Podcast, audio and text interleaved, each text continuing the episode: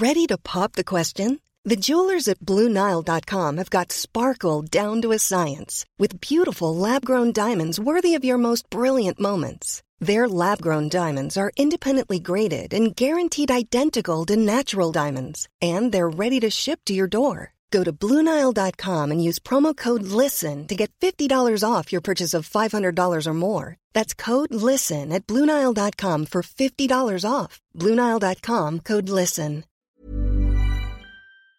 Et bienvenue dans le podcast Culture PG du lundi 8 août 2022. Nous sommes réunis ce soir pour évoquer deux grands thèmes, pas, qu'un seul, deux, puisque nous sommes en période de mercato et nous avons un invité pour discuter de la grande rumeur du moment du napolitain, enfin, napolitain milieu espagnol qui joue à Napoli, Fabien Ruiz. Donc on accueille euh, Paul pour cette euh, présentation. Bonsoir Paul. Bonsoir à tous. Voilà. Très heureux d'être là. Eh ben, écoute, c'est un grand plaisir de t'avoir. On t'avait, pour ceux qui se rappellent, euh, tu avais répondu à nos questions avant le PSG Napoli de 2018 sur le site. Donc c'était il y a 4 ans, il est toujours fan du Napoli, il n'a pas été dégoûté par De Laurentiis et donc on va gentiment présenter Fabien Ruiz qui est la grande rumeur du moment en quelques minutes. Euh, l'autre grand thème du soir, ce sera clairement PSG de samedi soir, on va faire un long débrief comme d'habitude de la rencontre qui était la première de la saison. Donc pour une fois, on va commencer par euh, la présentation de Fabien Ruiz. On fera le pouls du match, El Famoso, les perfs collectifs individuels pardon, en deuxième partie d'émission. Donc vous retrouverez les voix que vous entendez d'habitude. Bonsoir Mathieu. Ah, Mathieu, j'ai complètement pris. salut à tous, tu m'as pris à revers. Ah, je pas Là, je suis parti en profondeur, tu ne t'y attendais pas. Euh, normalement, nous avons Omar aussi qui est là. Bonsoir Omar. Bonsoir à tous. Voilà. Euh, on nous dit les Avengers sont là. Bah, en parlant de ça, bonsoir Simon, tu es là, l'enfant terrible? Salut à tous, très content d'être de retour. Voilà. On, récupère un Simon, euh, on sait pas trop pour combien de temps, mais en tout cas, euh, ce soir il est là. Et non, il n'est pas encore en dépression, puisque Léandre le Magnifique n'a pas encore signé à la Juventus. On sait pas, peut-être que ça se fera, ça se fera pas, on verra. Et nous avons normalement aussi Ryan. Bonsoir Ryan. Salut, salut tout le monde. Voilà, donc cette saison, Ryan risque d'être beaucoup plus présent dans le podcast. Pour ceux qui ne suivent pas le podcast de Culture PG depuis le début, euh, il y a, c'était quand? C'était à l'époque euh, entre 2016 et 2018-2019 que tu en as fait énormément avec nous, si je me trompe pas. Euh, Unai Emery, euh, ouais, toute la phase, toute la phase tragique Unai Emery et, et c'est à peu près tout, je crois. en fait, deux ans assez où j'étais pas mal présent, ouais. Et puis après, malheureusement, pour des questions d'emploi du temps et de et de, de, de, de, travail, etc., c'est devenu compliqué de, de, regarder du foot régulièrement et donc du coup de venir euh, pour apporter quelque chose. Donc là, D'accord. là ça fait plaisir de pouvoir aussi euh, regarder du foot régulièrement et pouvoir euh, participer aux analyses. Ouais. bah écoute, tu, seras là. Donc pour ceux qui ne le savent pas, Ryan n'est pas supporter du Paris Saint-Germain, mais vu qu'on aime bien ses analyses, il vient avec nous régulièrement. Euh, on nous dit que l'ère Emery était quand même moins tragique que l'ère Pochettino. Oui, tout à fait. Mais bon, les deux ères sont terminées, donc on en reparlera une prochaine fois. On va revenir sur le premier thème de la soirée, à savoir les rumeurs autour du, milieu napolitain Fabian Ruiz, donc le, le Corriere, pardon, Sport, qui est pourtant, euh, je peux vous le dire, pas une référence en termes d'actualité, a publié dimanche matin un article disant que le PSG était tout proche de faire signer Fabian Ruiz, qui est donc un milieu espagnol de 26 ans, euh, ils, annonçaient déjà un accord euh, autour de 25 millions d'euros, un joueur prêt à venir, enfin le, le Corriere dello Sport dans toute sa splendeur. Bon, il s'avère que c'est un peu moins avancé que ça de ce qu'on en sait. Le PSG et le joueur ont déjà trouvé un accord. On ne sait pas exactement la durée du contrat. Il y a des gens qui disent 4 ans, d'autres 5 ans, sachant qu'il a 26 ans et que le, contrat, le, pardon, le transfert sera entre 25 et 30 millions d'euros. Ça paraît être une durée logique pour gérer l'amortissement. Voilà. Euh, Fabien Ruiz va quitter le Napoli cet été puisqu'il est en fin de contrat en 2023 et euh, ne compte pas prolonger. C'est bien ça, Paul? Il l'a annoncé, ou en tout cas de mémoire, les négociations n'ont pas abouti. A priori, il va pas prolonger. Voilà. D'où l'idée du Napoli de ne pas perdre un joueur de cette qualité sans prendre un euro et donc de le vendre de façon euh, comment certaine cet été. C'est bien ça? C'est ça, ouais. Même si après, il y, avait la possibilité pour le joueur de attendre 2023 pour signer libre. Oui, et prendre un gros salaire. Voilà. Euh, non, juste un petit tour sur live. Euh, j'ai oublié de vous saluer sur live. Je suis désolé. Merci euh, à tous d'être là. Déjà, c'est très agréable. merci à Saint-Just pour le sub et à Thierry qui envoie des subs à tout le monde. Dis donc, c'est jour de fête, tonton. Et ainsi qu'à Redfish. Donc, on va attaquer tout de suite sur live. On nous dit Fabien Ruiz, il manque ce profil. justement, Paul, est-ce que tu peux nous présenter rapidement le joueur, ne serait-ce qu'en termes de poste? Parce qu'il c'est un joueur qui a un peu évolué en termes de positionnement entre son arrivée au Napoli il y a 4 ans maintenant, c'est ça, en provenance du Betis, si je me trompe pas, et le joueur qu'il est aujourd'hui en, août 2022. C'est ça, il a évolué, mais on va dire quand même que c'est un milieu relayeur. Après, si je fais son historique à Naples, il a joué quand même à plusieurs postes. quand il est arrivé à Naples, il a même joué à milieu gauche. Même si c'était un rôle de faux milieu gauche dans, dans un 4-4-2. Euh, ensuite, il a pu jouer euh, plutôt dans un double pivot. Oui, oui, on t'écoute. Hein. Ensuite, Ensuite, avec Gattuso, il a plutôt joué relayeur gauche et relayeur droit. Il a joué aux deux. De nouveau, avec Spalletti, il a plutôt joué dans un double pivot.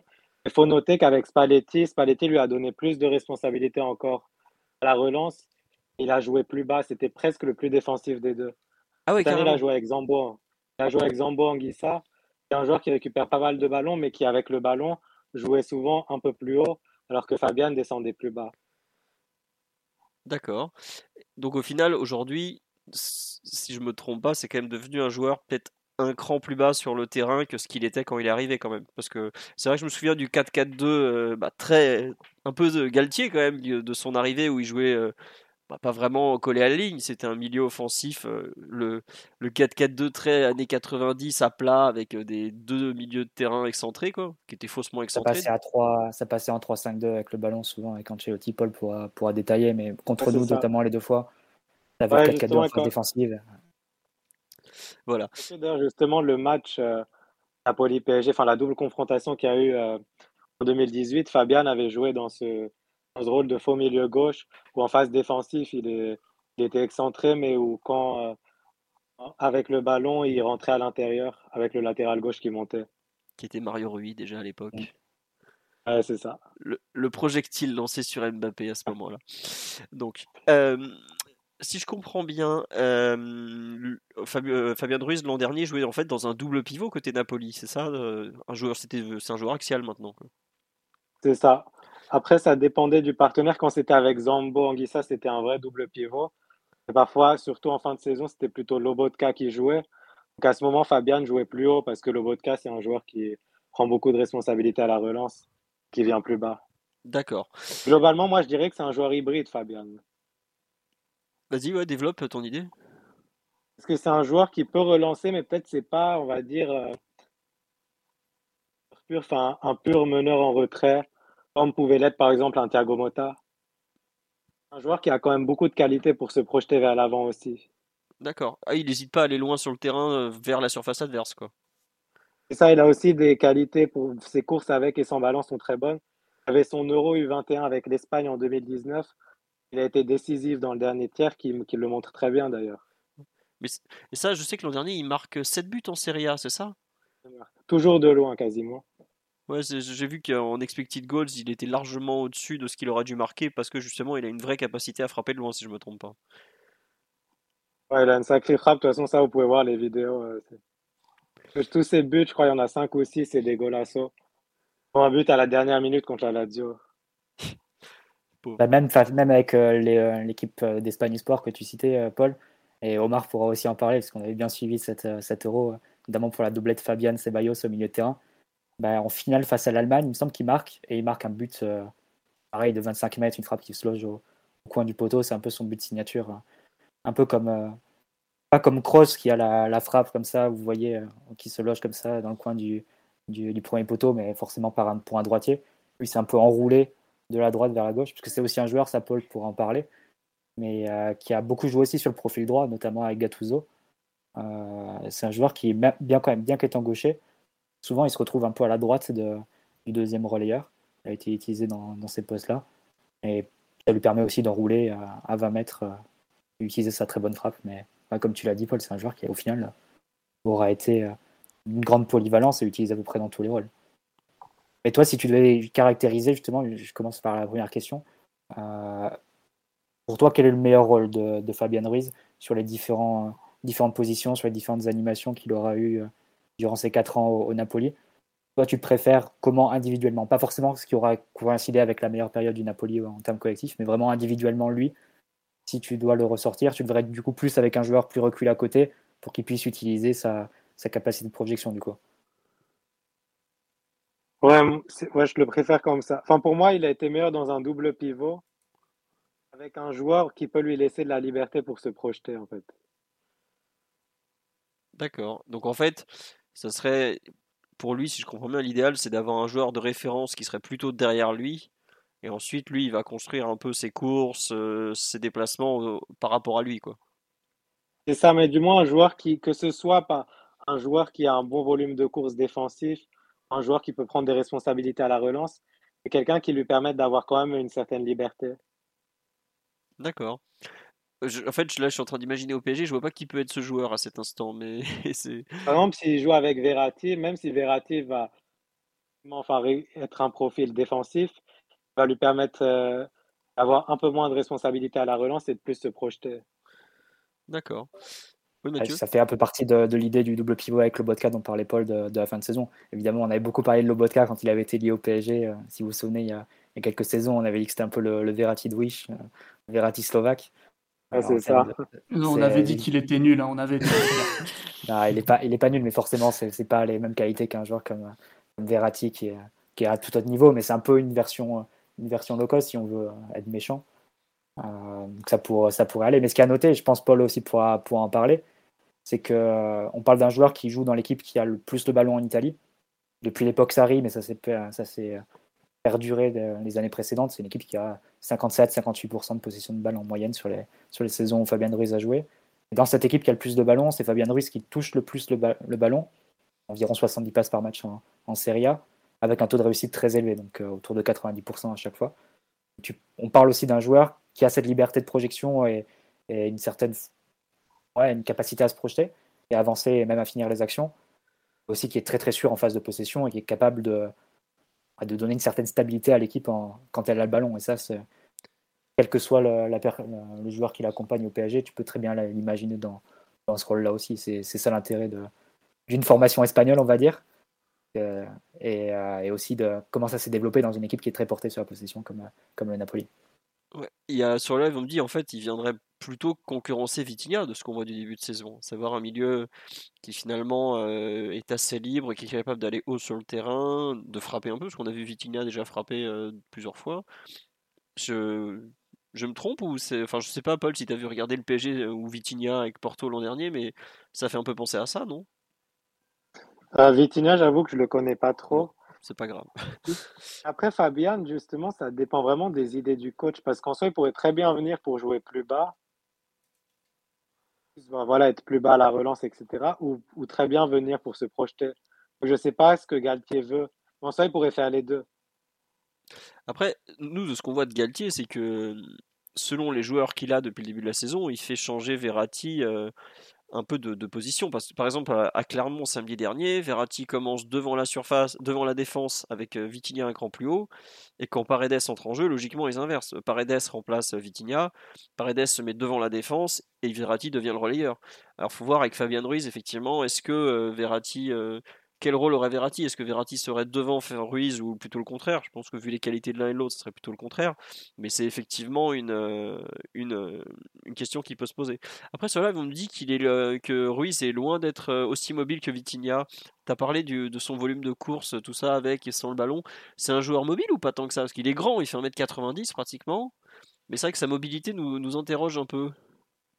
Il court beaucoup. Après, c'est vrai que sa taille fait qu'il a des caractéristiques un peu particulières. Il peut sembler lent par moment. D'accord, mais il court. je pense un plus petit gabarit. Ok. moi, c'est un joueur qui, quand même, il couvre une, zone assez large. Hein. D'accord, donc c'est pas, c'est pas un piquet euh, tel un célèbre Argentin proche de la Juventus. Non, il, couvre une zone large. Après, parfois, si, par exemple, sur ses premiers appuis, il peut sembler un peu lent. Ça, c'est parce qu'il est très grand, c'est son gabarit, c'est D'accord. Volume de course et même ces courses sans ballon peuvent être intéressantes. Euh. C'était surtout le cas ces premières années à Naples, mais quand il jouait plus relayeur gauche et non pas relayeur droit, il pouvait faire des appels, euh, même donner un peu de profondeur et euh, finir par un centre en retrait, par exemple. Donc il y, a, beaucoup de choses dans son jeu qui sont intéressantes. Et après, juste pour revenir à ce, qu'on ce que vous disiez sur les profils au milieu, je pense qu'on pourrait même imaginer une rotation au milieu à Paris dire une rotation entre les joueurs. Ah. Parce que si potentiellement, par exemple, tu as, ligne Verratti, Fabian, Vitinha, potentiellement les trois en fait peuvent tourner aussi. Fabian peut à la fois dans un même match aller décrocher plus bas et ensuite se projeter. D'accord. Et oui, bah, sachant que Vitinha semble largement avoir les caractéristiques pour le faire, Idem pour, euh, pour Verratti qui lui le fait depuis des années, ça peut effectivement être quelque chose. Après, on accueille euh, de nouveau Ryan dans le podcast. Si tu lui parles de milieu qui tourne, il, va avoir des flashs, des expériences d'Unai Emery qui vont te dire euh, que ça, ça, ne marche pas, c'est de la merde. Il faut surtout pas faire ça. Mais bon, c'est ça, Ryan? Ouais, je sais, je sais pas si bon de la merde, mais clairement ça fonctionnait pas. Mais après là pour pour revenir un petit peu à la configuration possible avec euh, Vitinha, Verratti et donc potentiellement Fabien Ruiz si jamais il venait à être recruté, euh, tu peux avoir des milieux de terrain qui se qui alternent par moment certaines euh, certaines tâches au moment de par rapport à l'espace qu'ils occupent, etc. Le truc, c'est de ne pas arriver dans un truc où ils ont une liberté totale et ils font absolument tout le temps ce qu'ils veulent. Bah, parce que ça, ça devient vite chaotique, quoi. Et euh, au plus haut niveau, c'est quand même bien d'être organisé et d'avoir, euh, tu vois, je sais pas, pour donner un peu un exemple, où à Madrid, par exemple, on sait que euh, ben, cette année, Ancelotti, à un moment donné, s'est exprimé sur le sujet. Il a dit, bon, je vois pas ce que je peux apporter en termes d'organisation à Kroos, Modric et Casemiro. Je leur fais confiance pour s'organiser sur le terrain. Mais de base, il y a un truc, il y a une occupation de l'espace naturel de Kroos axe gauche, il y a Modric qui est plutôt à droite avec des appels plutôt sans le ballon, etc. Donc, de base, il y a une, nature qui, euh, des joueurs qui s'emboîtent un petit peu. Euh. Donc après, la liberté, ben, c'est toujours pareil. Il faut que les joueurs ils soient capables de l'utiliser. Il y a beaucoup de joueurs en général qui ne savent pas utiliser la liberté, qui ont besoin d'organisation. Fabien Ruiz, de ce que j'en ai vu, euh, je ne sais pas si c'est un joueur qui rentre dans cette, dans cette case-là. Tu, en penses quoi, Paul, de l'idée de. Est-ce que c'est un joueur qui est capable, entre guillemets, de, de s'auto-organiser sur le terrain, de, de, prendre ses responsabilités sans bousculer euh, l'équilibre collectif? Est-ce qu'il, est-ce qu'il a la capacité à, à, comprendre les besoins de l'équipe, en fait? C'est un peu ça derrière, non? Pour moi, il a cette capacité. Après, peut-être, si tu le compares, par exemple, euh, au meilleur ou même à un Verratti, je le vois un cran en dessous à ce niveau. D'accord. bah après, tout le monde n'est pas Marco Un joueur qui a, qui a, une forte, bonne intelligence de jeu. Ok. on a parlé volume de course et tu dis bon, il couvre quand même un espace non négligeable. Après, heureusement, parce que si tu joues en double pivot, que tu couvres pas beaucoup d'espace, c'est compliqué. Moi, il y a un fait quelque chose qui me qui m'interroge, c'est qu'il fait 1m90 pratiquement, donc ça serait le milieu de terrain le plus grand du PSG si je me trompe pas parce que j'ai un doute avec Danilo, peut-être que Danilo au-dessus du mètre 90. Mais bref, euh, en termes de jeu de tête, parce que j'ai l'impression qu'il est grand, mais que c'est pas non plus un spécialiste du, jeu aérien, je me trompe ou, pas du tout? Je crois que je l'ai jamais vu gagner un duel de la tête. eh ben, il est mûr pour signer chez nous alors celui-là. Non, c'est vrai qu'il est catastrophique dans les airs? Je, je crois qu'il joue même pas les duels en fait. Ah bah donc. Euh, oui, bon. Mais j'ai même pas de souvenir de lui en train d'être au duel. 1m90 pour rien. Mais après, ça dépend ce que tu veux, parce que si tu dois... c'est un peu ce que disait l'équipe euh, jeudi dernier, il me semble, quand ils ont dit que Paris vers euh, chercher un milieu à dominante physique. tu es obligé quand même de, tiquer un peu quand tu, quand tu regardes ça.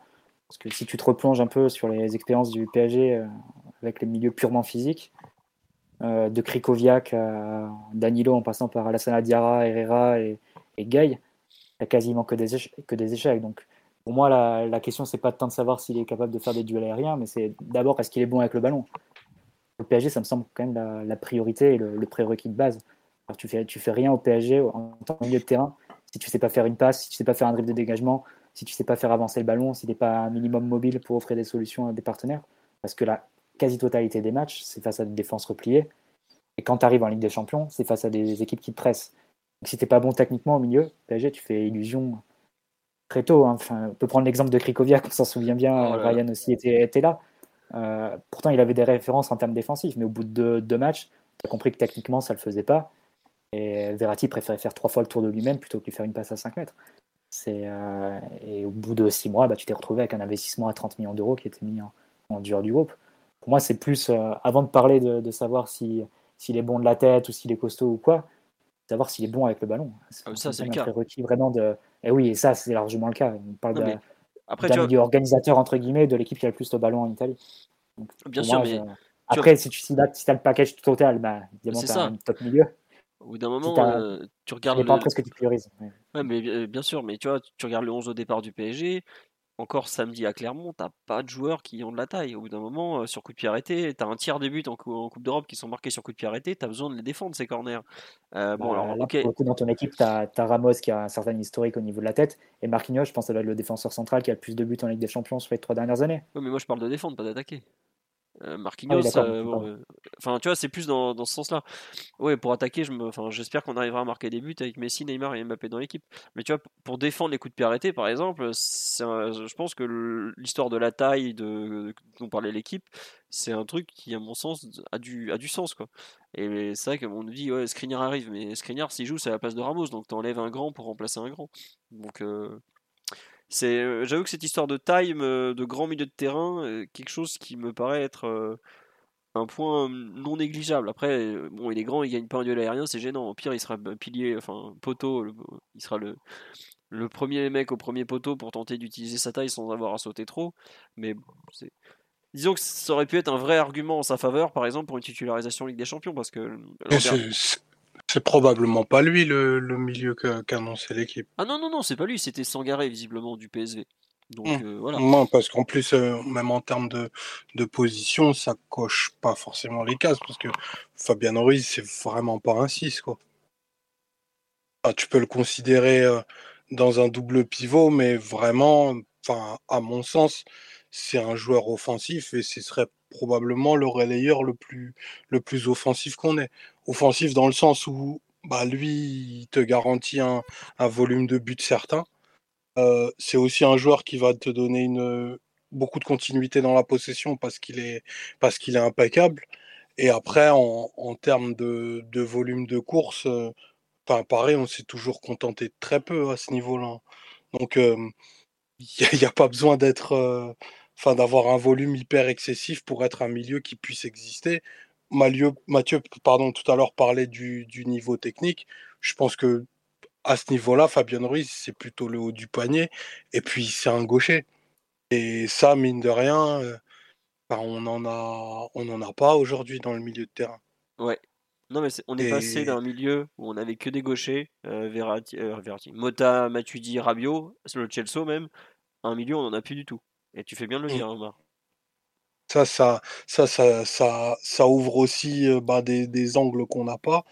Et sa qualité, de, sa qualité sur les seconds ballons, frappe à mi-distance et tout, ça en fait quelqu'un qui, je pense, aura pas, possiblement s'il vient, risque d'avoir un rôle, un rôle assez important. Après, l'idée de la dominante physique, je pense, n'est absolument pas à mettre de, de côté. Le niveau technique moyen du PSG est, à mon sens un peu trop euh, surestimé. À mon sens, j'estime il y a des joueurs qui, qui compensent par, euh, par d'autres choses, surtout au milieu du terrain, et on l'a vu depuis, depuis quelques années. Mais par contre, moi, à mon sens, c'est obligé, et ça peut paraître très caricatural, de rajouter du volume et, un peu de muscle dans, dans le cœur du jeu. Parce que ben, pour presser, ah bah, il faut des muscles. C'est obligatoire. C'est pas aussi. Tu as, quand même vu la réponse euh, de, de Galtier euh, lors de, de, son interview au Parisien. Quand on, l'interroge pour savoir si euh, le, le, PSG ne manque pas de, de, physique au milieu, en général, il ne précise pas si c'est de la taille, du volume ou quoi. Il botte un peu en touche et dit Bon, ça, j'ai Danilo plus ou moins pour ça. Mais moi, je veux des joueurs de ballon, en, gros, au milieu de terrain. il évoque même un peu en creux l'exemple du Barça. Donc, euh, tu as l'impression que ça passe un peu au, second, au second plan, cette, cette oh, volonté de. après, Mathieu. Pour ça, tu gardes Gaï, si tu veux, qui ah, va courir plus que Gaï en Europe. Ah, mais ne, soyons pas dupes. Hein. Donc, l'entreprise de communication de Galtier du moment, c'est un point. On regarde quand même Christophe Galtier depuis maintenant 12 ans. Enfin, il n'a pas changé du tout au tout en un été. Je me refuse d'y croire. Je ah, pense qu'il ne met plus à jour c'est du diplômes il plus du tout dans l'information française. Je, pense qu'il voudra quand même un joueur euh, avec un peu plus d'impact, probablement plus vertical que ce qu'il que ce qu'il a dans, dans l'effectif. Tu vois, quand il, quand il décrit Renato, il dit que c'est un profil qu'on n'a pas et on sait très bien à quoi il fait allusion, tu vois. Prendre le ballon et avancer.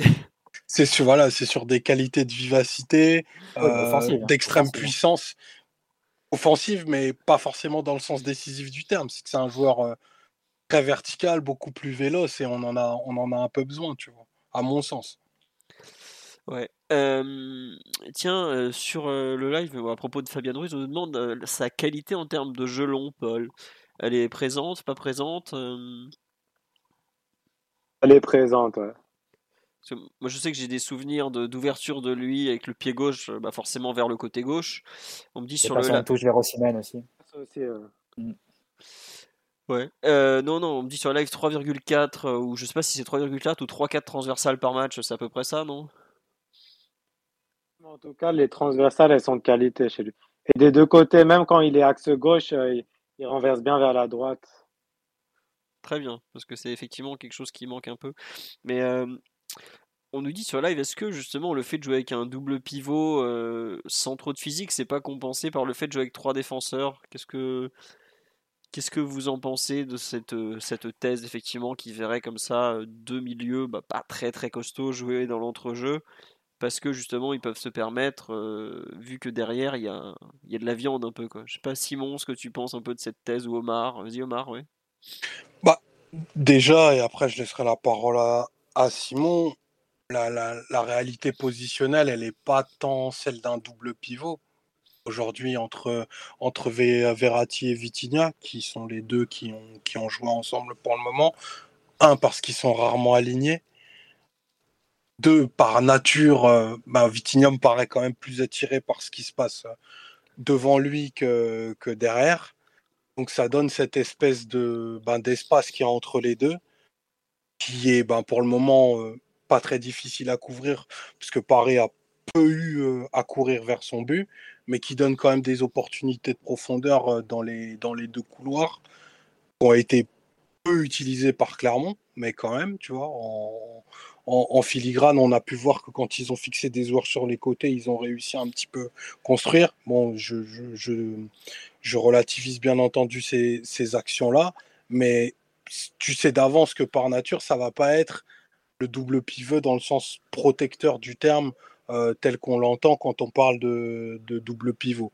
Donc ça, ça en sera pas avec le ballon et sans le ballon, ben, à mon avis, encore moins. Euh, Vitinha me paraît être un joueur qui vraiment, bah, pour le coup, défend vraiment en, avançant, qui va chasser très haut, avec euh, peut-être, et je le connais pas assez, une, une tendance à se, à se jeter assez fréquente qui fait que bah, il, est, il est assez rapidement sanctionné pour, euh, pour des fautes. Donc euh, j'arrive en réalité pas trop à voir euh, comment les deux pourraient fonctionner dans ce qu'on appelle vraiment un double pivot, c'est-à-dire deux joueurs alignés qui vont coulisser ensemble. la seule chose en fait du double pivot qu'ils font, c'est quand l'un se projette, l'autre recule. C'est tout. Et après, pour le reste, c'est un peu full freestyle avec le ballon. Quoi. Ouais. bon. Justement, à propos de, de Fabien Ruiz, dont on tente de décrire le profil, Paul, on a deux questions pour toi.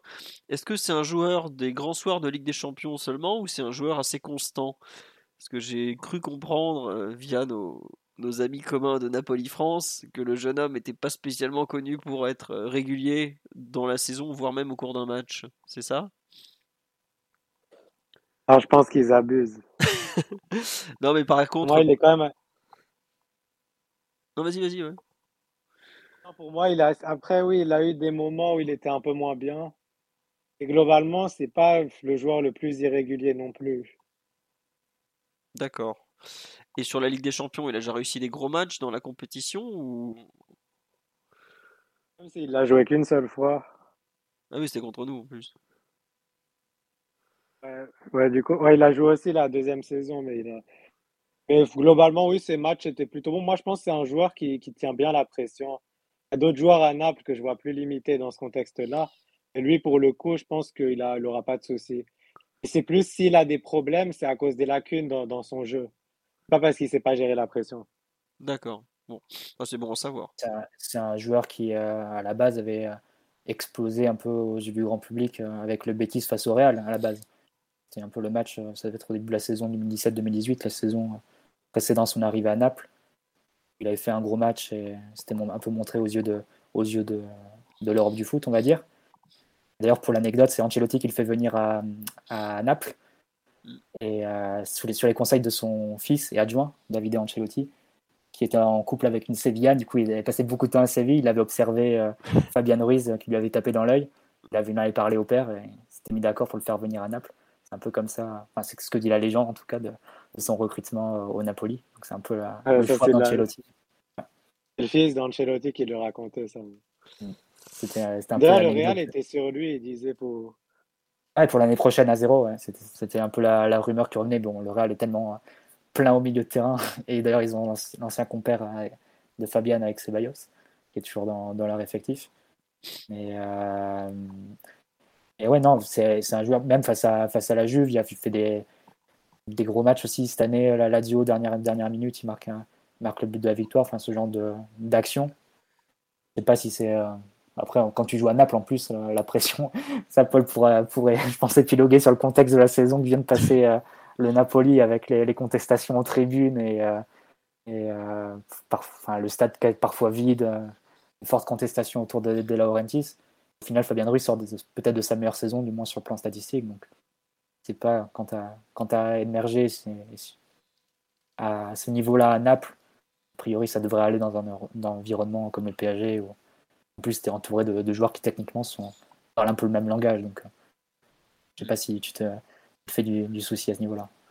Ouais, non, c'est pas ça. Non, c'est vrai qu'on dit sur live, aucun intérêt à prendre Ruiz. On a déjà Verratti, Vitinha, Sanchez, Zaire Emery, Danilo. On a toujours dans l'effectif Paredes, Gay Herrera, c'est trop. Euh, globalement, on parle d'un joueur, Fabian Ruiz, euh, parce que Gay est à 95% Everton et que Paredes est visiblement lui aussi sur le départ. Sinon, évidemment, que le PSG va pas encore empiler un milieu de terrain. Après, Herrera, bon, bah, il le compte sans le compter. Est-ce qu'ils iront jusqu'à la rupture de contrat Je sais pas, parce qu'ils comptent visiblement pas du tout sur lui.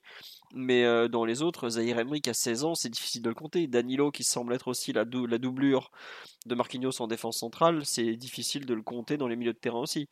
Donc il n'y a pas non plus. Euh, si, tu projettes numérique, si numériquement, ça te ferait 4 milieux de terrain Vitinha, Renato, Fabian et Verratti. Danilo qui apporterait un profil un peu spécifique et qui couvrirait deux postes, mm. doublure, plus Zahir Emery en gros, quatre spécialistes, un, polyvalent et un jeune, enfin, numériquement, ce serait parfait. Après, est-ce que ce serait au niveau des ambitions du PSG Ça, ce serait ouvert. Il faudrait voir comment la, saison se, se, déroule. On ne peut pas le, prédire par avance. Euh, aussi parce que on changerait quasiment tout le milieu. C'est un peu ce que tout le monde voulait en début de mercato. Donc, c'est, c'est un peu ce, vers quoi s'orienterait va le PSG aussi. Mais donc, il faudrait voir comment la saison se déroulerait. Mais à ce niveau-là, au niveau numérique, on serait, on serait tranquille. Et puis surtout, tu as quand même un joueur, Renato Sanchez, dont tu sais que physiquement il est fragile, et un autre, Verratti, où tu sais que physiquement c'est pas toujours top top, et en plus il y a les suspensions. Euh, Vitinha, pareil, il tourne un carton par match depuis le début de la saison. Au bout d'un moment, tu as plus le fait que le calendrier va être archi intensif toute la saison. Avoir 4-5 milieux, euh, on me dit sur live, j'ai même pas cité Draxler, mais je pense que même Draxler a oublié qu'il joue au foot, donc on va peut-être pas le citer pour l'instant c'est pas non plus le, bout du monde. Je comprends qu'effectivement, il va prendre du temps de jeu un jeune comme Zaire Emery, mais Zaire Emery, il a 16 ans, il n'a pas vocation à avoir une place définie, et il a joué euh, quoi, 15 minutes en pro pour l'instant. Donc voilà. Après, c'est vrai qu'on nous dit sur live, je suis pas sûr qu'on gagne en qualité en le prenant à la place de Paredes. Rafinha, ne l'oubliez pas. Et si, nous souhaitons l'oublier malheureusement. Euh, tiens, euh, question avant que j'enchaîne. Il va jouer la Coupe du Monde avec l'Espagne, Fabien Ruiz, Paul, il me semble. Il est dans le groupe normalement. Ah bah, je crois qu'il était plus convoqué. Ah il a joué l'Euro 2021 où il n'a d'ailleurs pas été très bon. Après, Luis Enrique l'a plus convoqué. Bon, bah écoute, il pourra en parler avec Bernat et autres euh, Sergio Ramos. Il y en a plusieurs chez nous. Euh, non, on nous dit est-ce qu'on va gagner en qualité en le prenant à la place de Paredes? Je n'ose pas lancer Simon sur le sujet. Toi, Paul, qu'est-ce que tu en penses? Est-ce que tu le vois comme un milieu, par exemple? Bon, c'est deux profils très différents, mais supérieurs à Paredes, par exemple? Moi, personnellement, je le préfère à Paredes.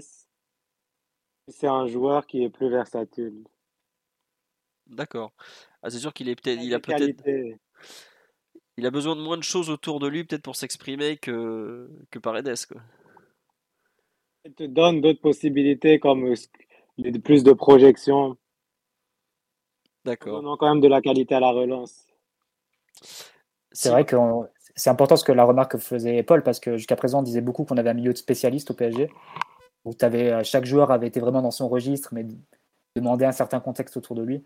Tu avais Danilo, le, grand 6 costaud, euh, pas très bon techniquement et qui, qui est là pour le profil défensif. Les marathoniens, Gaël Herrera. Tu avais Paredes, le, le régista euh, jusqu'à la caricature presque. Tu aurais. les trois recrues que tu fais, c'est des joueurs en fait, qui peuvent s'exprimer dans pas mal de registres. C'est que j'ai, ce dont j'ai l'impression, et évidemment Fabien Ruiz en, en symbole. Donc, euh, c'est un peu ce qui est intéressant, c'est que tu passerais d'un milieu de, spécialistes à un milieu, plus, un milieu de joueurs plus mixtes, on va dire. Joueurs qui savent faire peut-être plus de choses. Et après tout, je pense que c'est pas, pas quelque chose de, de négatif. c'est ça, quand tu te projettes sur la construction d'un milieu de terrain. Des joueurs qui seraient euh, tous très bons avec le ballon, qui savent tous se déplacer, qui peuvent aussi apporter offensivement. Après, il faudra voir hein, comment se déroule la saison, mais sur le papier, je trouve que ce serait un, un attelage qui, euh, qui aurait eu sens. On nous dit salaire moitié moindre que Paredes. Ah bah ça, si je me trompe pas, il touche 2 millions d'euros net par an à Naples, euh, l'ami euh, Fabien Ruiz. Bon voilà, il est arrivé du, du Betis, il n'a pas touché un gros salaire. Paredes qui a 8, 8 au PSG, en... bon c'est du brut en revanche, donc ça doit faire un, un bon 6,5 net. Euh, oui, même si, si Ruiz, en passant du Napoli au PSG, prendrait une belle augmentation, effectivement, je pense qu'il y a une baisse de salaire. Et surtout, euh, le transfert, l'amortissement, s'il signe 25 millions sur 4 euh, ou 5 ans, c'est moindre que 47 millions sur 5 ans et demi quand même. Donc, d'un point de vue économique, si le PSG sort Paredes pour faire rentrer Fabien Ruiz dans son effectif, il y aura probablement un, gain économique et on sait qu'en termes de masse salariale c'est important parce que le fair play financier désormais il est calculé par rapport à la masse salariale, par rapport aux investissements. Donc c'est vraiment euh, ça peut être une bonne opération de ce point de vue-là. D'un point de vue sportif, Simon, dis-nous tout. Pourquoi, pourquoi Paredes a, un Fabien Ruiz dans chacune des bouteilles de coca qu'il s'enfile à longueur de journée? Explique-nous tout. Non mais j'en sais rien, j'ai dit ça par posture. J'ai vu jouer Fabien Ruiz 7 euh, fois en 4 ans, donc euh, c'est pas assez tu me déçois. Moi, j'espérais que tu, sois dans la plus totale mauvaise foi. On nous dit, parle-nous du Redondo du Volver. Qu'est-ce que, qu'est-ce que tu as à répondre à ça? Écoutez, euh, c'est la seule personne au monde qui arrive à faire marquer Messi sur un retourné acrobatique. Euh, bon, bah voilà quoi. À un moment donné, chacun ses références. L'autre, il est pote avec Lobotka. Le nôtre avec Messi. Mais chacun se fera son avis. bon, ça va, tu, l'as bien défendu, on, en a eu pour notre argent, on est content. Euh, le par posture ne, ne convainc pas grand monde, visiblement, mais c'est pas très grave. Euh, qu'est-ce que je voulais vous, vous demander sur euh, l'ami Fabien Ruiz? Pareil, il y a, un, joueur, un, entraîneur qui serait très bien pour comparer les deux joueurs, c'est Spalletti. Il a eu les deux. Il ne pas jouer, qui ne faisait pas jouer Paredes à la Roma et qui a fait de Fabien Ruiz son, indiscutable de son militaire. Donc, que lui serait plutôt en position de, d'aller dans le sens de Paul sur, les, sur les 40 matchs euh, la dernière saison, euh, Mathieu. Que Strootman était blessé. Ah, était blessé, hein, ça c'est étonnant. Il était déjà blessé depuis très longtemps avant qu'il s'impose euh, entre De Rossi, Nangolan et, et je sais plus qui y avait d'autres. Euh, c'est pas très grave, Simon, t'inquiète pas. Tu, peux te refaire les best-of de Paredes à la Roma, on t'en voudra pas. Euh, non, sur euh, Fabien Ruiz, on nous dit visuellement, il a un côté Thiago Motta. Moi, Paul, la question que je, me, que je me pose en fait à propos de Fabien Ruiz par rapport à ses qualités que tu décris, tout ça, son âge, son évolution un peu au cours de sa carrière, c'est est-ce que justement c'est pas un, un Thiago Motta en devenir qui a peut-être pas encore trouvé son poste définitif et qui va devenir ce genre de, bah, de, regista absolument incroyable, euh, comme les Italiens euh, aiment tant le faire, ou, c'est un projet qui a déjà à moitié eu lieu au Napoli et qui finalement n'a pas abouti? Tu sais, j'y pensais parce que ça peut être le cas. Quand on compare Fabian et Thiago Motta, peut-être qu'aujourd'hui, Fabian Ruiz, il serait plutôt comparable au Thiago Motta d'avant. Du Genoa. Celui qui, celui qui se projetait plus. Après, la question, c'est de savoir est-ce que Fabian peut, euh, à la suite de sa carrière, progressivement devenir un regista. Donc, c'est pas, moi, je ne l'exclus pas complètement parce que c'est vrai que cette année, on a tendu un peu vers ça. Qu'il a eu tendance à prendre encore plus de responsabilités à la relance et jouer plus bas. surtout comme je l'avais expliqué avant quand il jouait avec Zambo au milieu. Donc euh, je ne l'exclus pas, mais il y avait eu une expérimentation qui n'avait pas bien marché. Euh, avait remplacé Ancelotti. Il a fait jouer Fabian numéro 6 dans un 4-3-3 et ça n'avait pas marché parce que Fabian était très exposé au pressing. Il a eu du mal à gérer, euh, gérer la pression sur le terrain. Et justement, je trouve qu'il gère mieux le pressing quand il est dans un double pivot. D'accord. Donc c'est pas forcément un joueur à l'aise tout seul devant la défense.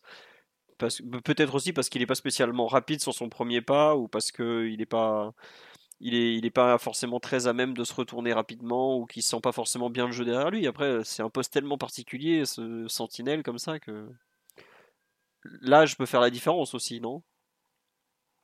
C'est vrai. Bah, il avait vraiment du mal au début. Après, de ce point de vue, il a progressé. En fait, là où il avait du mal, donc euh, c'était l'année avec Gattuso. Quand il recevait le ballon d'eau au jeu, j'ai l'impression qu'il avait du mal à s'orienter. Il a perdu quelques ballons dangereux devant la défense. Ça lui était aussi arrivé euh, contre Arsenal euh, en Europa League. Après, à ce niveau, il a progressé. Il joue parfois plus sobre. On verra si a potentiellement euh, son jeu peut encore évoluer. Peut-être quand il aura la trentaine. Et ça, là aujourd'hui, c'est un 96, donc il a 26 ans, c'est ça? Oui, c'est ça, oui. oui. 96, il a 26 ans. À part s'il est de la fin de l'année, mais bon, c'est pas très grave dans tous les cas. Euh, est-ce que vous avez d'autres questions euh, à, poser à Paul Mathieu, Ryan, Omar ou, ou même Simon, l'enfant terrible Avril 96, donc oui, il a bien 26 ans. Non, c'est bon, on a fait le tour sur la présentation de Fabien Druz, on en est à peu près à 40 minutes globalement. Euh, non, euh, tiens Paul, une dernière question de, que moi je vais te poser.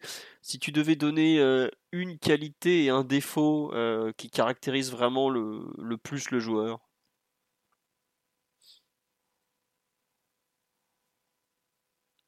Alors, attends, laisse-moi réfléchir. La qualité, d'abord, je dirais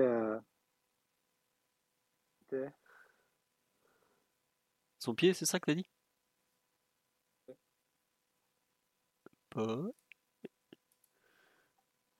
J'ai l'impression que. Je, je, vous l'avez entendu ou pas ce qu'il a dit? Ou il a pas parlé? Tu m'entends pas là? Ah, non, non, vous m'entendez Oui, oui, là on t'entend, mais je sais pas si tu as dit, euh, si tu as répondu ou pas en fait. Dit tonalité. Sa tonalité non, il, dit, a dit personnalité, il me semble. Ah, la personnalité, pardon, excusez-moi. Et en défaut, euh, tu, tu, mettrais quoi alors? Hmm, Attends.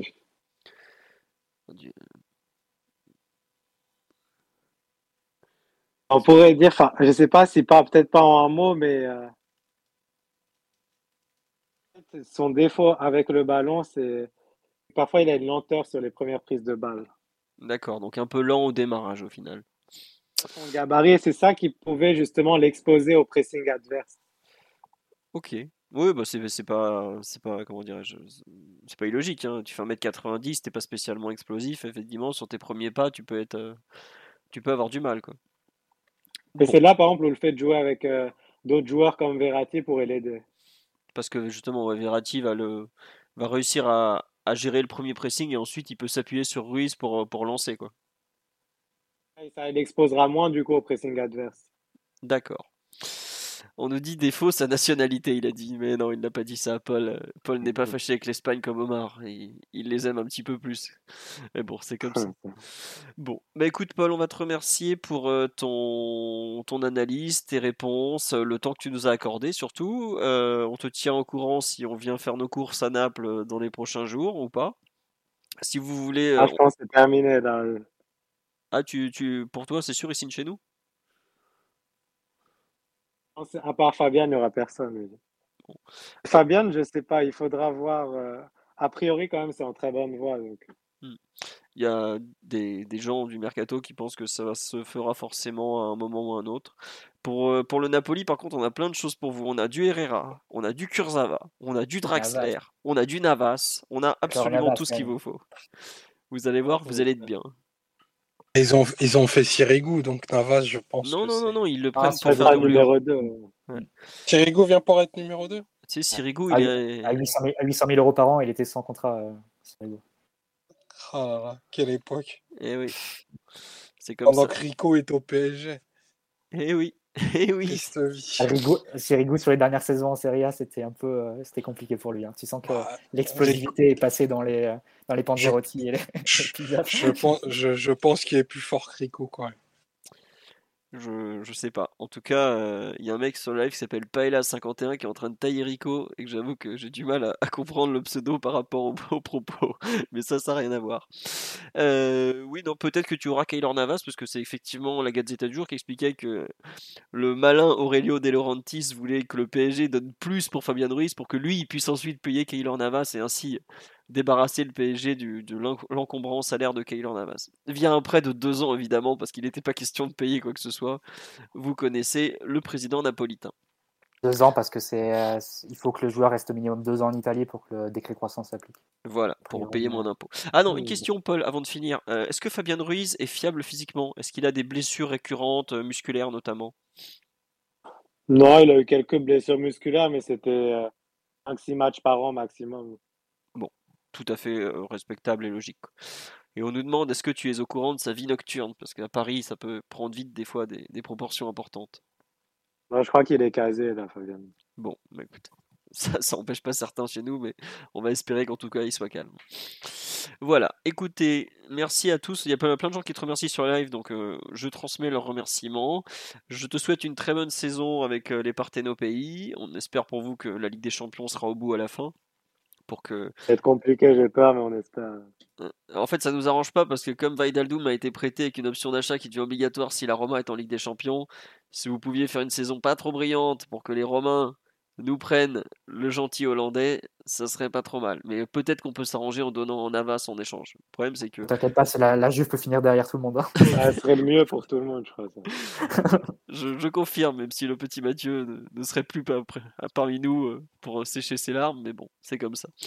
Allez, bonne soirée à toi, Paul. Encore merci. Puis bah, à très bientôt. N'hésitez pas. en tout cas pour l'invitation. Il n'y a pas de souci. Si vous voulez le suivre, euh, je, vous ai je vous ai mis son compte Twitter, c'est LoPaul, L-O, Paul56. Je ne sais pas s'il est du Morbihan ou autre. Vous lui demanderez si vous le voulez. En tout cas, pas du tout. Voilà, comme ça, la réponse est déjà là. On va passer au deuxième thème qui est la victoire du PSG à Clermont samedi soir, puisque c'était déjà il y a six jours, effectivement. Euh, attendez, avant un petit tour sur le live, merci au petit Fakir qui offre des subs à tout le monde, c'est très gentil à lui. Merci à Patrice169. Merci à Papa pour la pipe, mais sérieusement. Euh, merci à Clendatu213, à Quick, et attendez, j'en ai vu. Et enfin, voilà quoi, il n'y a pas très longtemps, Six est là, et c'est bon. Voilà, j'ai fait la liste des summers, mais me faites pas des pseudos pareils, s'il vous plaît, il y a des enfants qui écoutent. Donc, on va passer au deuxième thème de la soirée, les... la victoire 5-0 à Clermont. Euh, donc c'était la première journée de championnat. Le PSG s'est imposé sans trop trembler, il faut quand même le dire. Euh, but de Neymar à la 9 minute sur une passe décisive de Lionel Messi, puisque la LFP lui a accordé la passe. Il faut quand même le dire. Euh, Hakimi a marqué le deuxième but à la 26e sur une passe décisive de Neymar. Troisième but par Marquinhos, encore Neymar à la passe à la 39e. 4-0 par Messi, passe décisive de Neymar. Et enfin le chef-d'œuvre de Messi à la 5, 86e euh, minute, le cinquième but sur une passe décisive de Leandro Paredes. Euh, donc c'était la première journée de championnat. Le PSG s'est baladé. Je pense que le fameux pouls du match va être pour moi. Euh, bon, bah, globalement, on était dans la continuité du Nantes PSG de la semaine dernière, du PSG Nantes, pardon, parce que c'était le PSG recevait au Trophée des Champions. Globalement, il n'y a pas eu vraiment de match. Enfin, si, il y a eu le PSG a joué son match. Clairement, on n'avait pas les armes. Ça, le match a duré quoi 10 minutes, le temps que Paris ouvre le score, parce que le début de match est quand même pas si pas si évident que ça. Clermont est, pas ridicule, euh, mais ça dure 10-15 minutes. Peu à peu, le PSG se met en place, se met en route commence à trouver Messi notamment parce que je sais pas si vous avez enfin moi je trouve qu'en début de match le PSG était plus 3-4-2-1 que 3-4-1-2 avec Messi plus haut et Neymar Sarabia en soutien. Peu à peu ils vont enfin surtout Sarabia va, Messi va se mettre plus bas pour un peu organiser tout ça enfin aider à organiser. Et globalement ça, a déroulé le, le PSG euh, fait euh, marque 5 buts. Euh, Moridio doit faire quelque chose comme 7 arrêts. Donc je suis content pour Mori d'ailleurs qui était quand même outre un, fin trublion sur Twitter, était plutôt un, gars sympa du centre de formation, donc je suis très content pour lui au passage, même si on a pris 5, le pauvre. Et puis, pardon. Et globalement, euh, voilà, comme dit sur live, Clermont a essayé de mettre la pression, mais ça n'a pas tenu longtemps. Et surtout, si Clermont avait pu éventuellement marquer ou même avoir un semblant de vraie occasion, ça aurait pu changer des choses. Mais là, euh, il y avait beaucoup trop d'écart entre les deux équipes. Alors, on attendra un peu de voir euh, pour, pour en tirer des conclusions. Mais globalement, c'était encore franchement une prestation très, très, très positive de la part du PSG. Tout va bien dans le, dans le monde de Christophe Galtier pour l'instant. Donc, on profite et honnêtement c'était quelque chose de, vraiment agréable. L'absence de Mbappé, c'est vrai qu'il était blessé aux adducteurs, c'était la mauvaise nouvelle de l'avant-match. Mais euh, franchement, on, s'est régalé, il n'y a pas d'autre mot. Enfin, c'était que Clermont, comme on me le dit sur le live. Il y avait euh, une opposition de niveau euh, bas de tableau, voire Ligue 2 sur certains points. Mais en tout cas, comme on dit sur live, premier samedi soir rentable depuis 18 mois, on ne le dira jamais assez. C'est vrai a, je trouve qu'il y a, un, enfin, de ce que je lis, de ce que je, vois et tout, il y a un vrai regain d'amour des supporters parisiens pour cette équipe et ça fait plaisir parce que ça a quand même été très compliqué au cours des 18 derniers mois, donc c'est très bien. Mathieu, Omar, Simon, Ryan, je vous laisse compléter ce pouls du match pendant que je dois aller me moucher, je suis désolé de vous dire la vérité. Mathieu, je te laisse continuer. Ouais, je vais être assez court parce que j'ai déjà parlé déjà sur Fabian et tu as, aussi beaucoup dit sur, euh, sur la rencontre. Globalement, une rencontre dans la lignée de, ce qu'on avait pu voir face à, face à Nantes lors du Trophée des Champions. Euh, déjà, c'était la même équipe qui était alignée deux fois de suite. C'était une première depuis euh, un an et demi, il me semble. Décembre 2019. Ah, depuis 2019, carrément, donc deux ans et demi. Euh, avant le Covid. oui, c'était les, deux dernières rencontres de la euh, décembre 2020, pardon, de la saison demi, de la mi-saison 2020 à, à Saint-Étienne et contre Amiens. Voilà, c'était euh, deux 2019 ou 2020 du ben, coup? J'en reviens à douter parce que non, il y avait plein de noms. Oh, je sais plus. Non, non, 2019, je crois que c'est le maillot. Euh, c'est ah, le... Deux ans et demi, ouais. Ouais, c'est ça, ouais, 2019. Ouais. Parce qu'on joue à, à Saint-Etienne avec l'effroyable maillot Jordan rouge qu'on a porté trois fois. Et ensuite, c'est le match au parc où Mbappé a sa, teinture de Noël et tout ça. Donc, si je me trompe pas, c'est 2019. Voilà. Non, bah voilà, c'est comme quoi ça remontait. Bon, évidemment, c'est le début de saison, donc ça, ça se prête assez bien à ça. Mais comme l'équipe a avait euh, donné de bonnes sensations euh, et, de bons signaux sur la dernière semaine. Il n'y avait pas de raison de ne pas reconduire. Et euh, non seulement l'équipe et la composition a, été reconduite, mais, mais la façon et le style de jeu aussi. C'est-à-dire que la façon dont on s'est créé des occasions, tout ça, ça a été vraiment dans, la lignée de ce qu'on a pu voir la semaine dernière. La façon dont on a créé de l'espace entre les lignes pour, pour Neymar et Messi avec à la fois Sarabia et les deux pistons qui, qui faisaient reculer la défense adverse, plus Verratti qui décrochait pour, attirer les milieux. Tout ça, ça a vraiment libéré beaucoup d'espace à l'intérieur pour Neymar, pour Messi. Euh, voilà, un jeu assez fluide où on a eu assez peu de pertes de balles, hormis en début de match où il y a eu quelques, quelques contrôles ratés ici ou là. Je me souviens de Nuno Mendes un peu le long de la ligne de touche, puis Verratti une ou deux fois, genre de petite, euh, petite erreur technique, mais au-delà de ça, le, niveau technique a été une très bonne tenue. La création des occasions euh, constante sur la, durée du match quasiment. Euh, et aussi dans une certaine variété, hein, puisqu'on a eu aussi un, but en contre-attaque avec, euh, avec Hakimi, un but sur coup arrêté avec, euh, avec Marquinhos, plus une grosse occasion avec, avec Ramos aussi à ce niveau. Donc pour le moment, tout va bien. Évidemment, les, les, adversaires ne te testent pas beaucoup, donc c'est une entrée en, matière assez, assez tranquille et qui te permet d'engranger de, la confiance. C'est pas sous-estimé parce que quand tu ranges de la confiance, on des sourires aussi, j'ajouterais. Quand tu te rappelles d'un peu les matchs de Neymar, de Messi l'an dernier, avait l'impression qu'il n'y avait pas beaucoup d'amusement sur le terrain, pas beaucoup de plaisir. Là, on est beaucoup plus dans cette, euh, dans cette idée-là. Les joueurs veulent jouer ensemble, se, font un peu des cadeaux sur le terrain. C'est le cas un peu de, la passe de, Neymar pour Messi sur le, premier but de l'Argentin. Euh, le, pour le coup, le terme d'offrande prend, vraiment tout son sens. Tu as l'impression que les joueurs vraiment prennent du plaisir.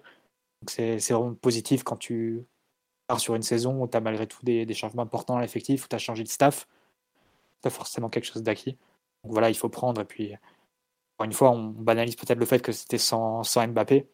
L'an dernier, si tu prends les, les matchs qu'on a joués sans Kylian, parce qu'il y en a eu trois ou quatre dans la saison, euh, ça a été la, la, cata quasiment tout le temps. Hein. Il y a eu le, le, match face à Lille au Parc où on le, on le remonte à la toute dernière minute avec, euh, avec Neymar et Di Maria qui prennent les, leurs responsabilités, mais euh, les, les autres qu'on a joués sans, sans Mbappé, c'était encore pire. Et le, le, match à Lorient qu'on égalise à la toute fin avec Icardi, le match face à Nice, où on perd à, où on perd à zéro. pourtant, là, on est en train de parler de matchs où il y avait, euh, sur la pelouse, il y avait Di, Maria, il y avait Messi, il y avait Neymar. Il faut malgré tout des, joueurs d'un certain niveau pour, pour gagner ces matchs-là. Et pourtant, non seulement on n'y arrivait pas, mais on ne prenait pas non plus de, grand plaisir devant les rencontres. Donc, malgré, euh, malgré la faible qualité des, adversaires rencontrés, c'est un pas en avant. Et puis, le fait d'avoir des, sourires, d'avoir une, dynamique positive, faut pas négliger ça en espérant qu'on puisse euh, construire là-dessus pour, pour encore développer collectivement l'équipe. Ouais, ce qu'on dit sur live, ça fait bizarre de revoir une équipe. Oui, c'est ça, Mathieu, tu as raison de parler des sourires. Mais je trouve que l'idée de, de regain collectif, ça fait quand même beaucoup sentir de. Alors évidemment, le fait d'avoir une prépa complète aide énormément parce que l'an dernier, on a récupéré des mecs rincés par la Copa América euh, mentalement ou physiquement, épuisés par l'euro, la plupart mentalement surtout. Là, tu as un mois pour te préparer, c'est un grand luxe hein, à l'échelle du PSG. Mais globalement, il y a quand même une, une idée de, plaisir un peu retrouvée qu'on je trouve qu'on retrouve effectivement pendant les matchs. Sur l'aspect euh, collectif en plus, euh, bon, on va attaquer, à part si euh, Omar, Simon ou, Ryan aussi, même si toi, en tant que non-supporter, t'as pas forcément le, même. Tiens, t'en as pensé quoi du match avec ton œil extérieur en fait, Ryan? Ça peut être intéressant.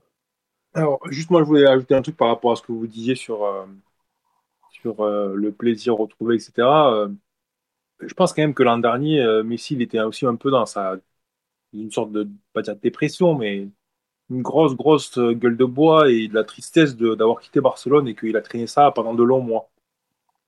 Et que à Paris, ben, il y avait un, Messi qui était quand même assez dépité et qui, dans son langage corporel, on le voyait clairement, euh, il n'y était pas quoi. Donc peut-être que là ici, il est dans une période tout simplement où le temps en fait lui a permis de digérer un peu le truc et il est prêt à repartir. Et aussi, peut-être, il se rend compte que ben, le temps passe et qu'il a sans doute plus beaucoup de temps non plus pour faire des différences au plus haut niveau. Donc, euh, c'est un élément à prendre en compte. De même, je pense que ouais, il y a cette notion de plaisir qui paraît assez claire et euh, pour les supporters comme pour les joueurs, il faut quand même qu'il y ait aussi cette sensation de on va jouer au foot parce qu'on va essayer de s'amuser sur le terrain, quoi. Tu vas jouer un match constamment avec l'idée de souffrance, euh, au bout d'un moment, euh, oui, il y a la pression, oui, il faut le résultat, oui, c'est de la compétition de haut niveau et tu vas tout le temps pour gagner, etc. Et quand tu gagnes pas, tu n'es pas content.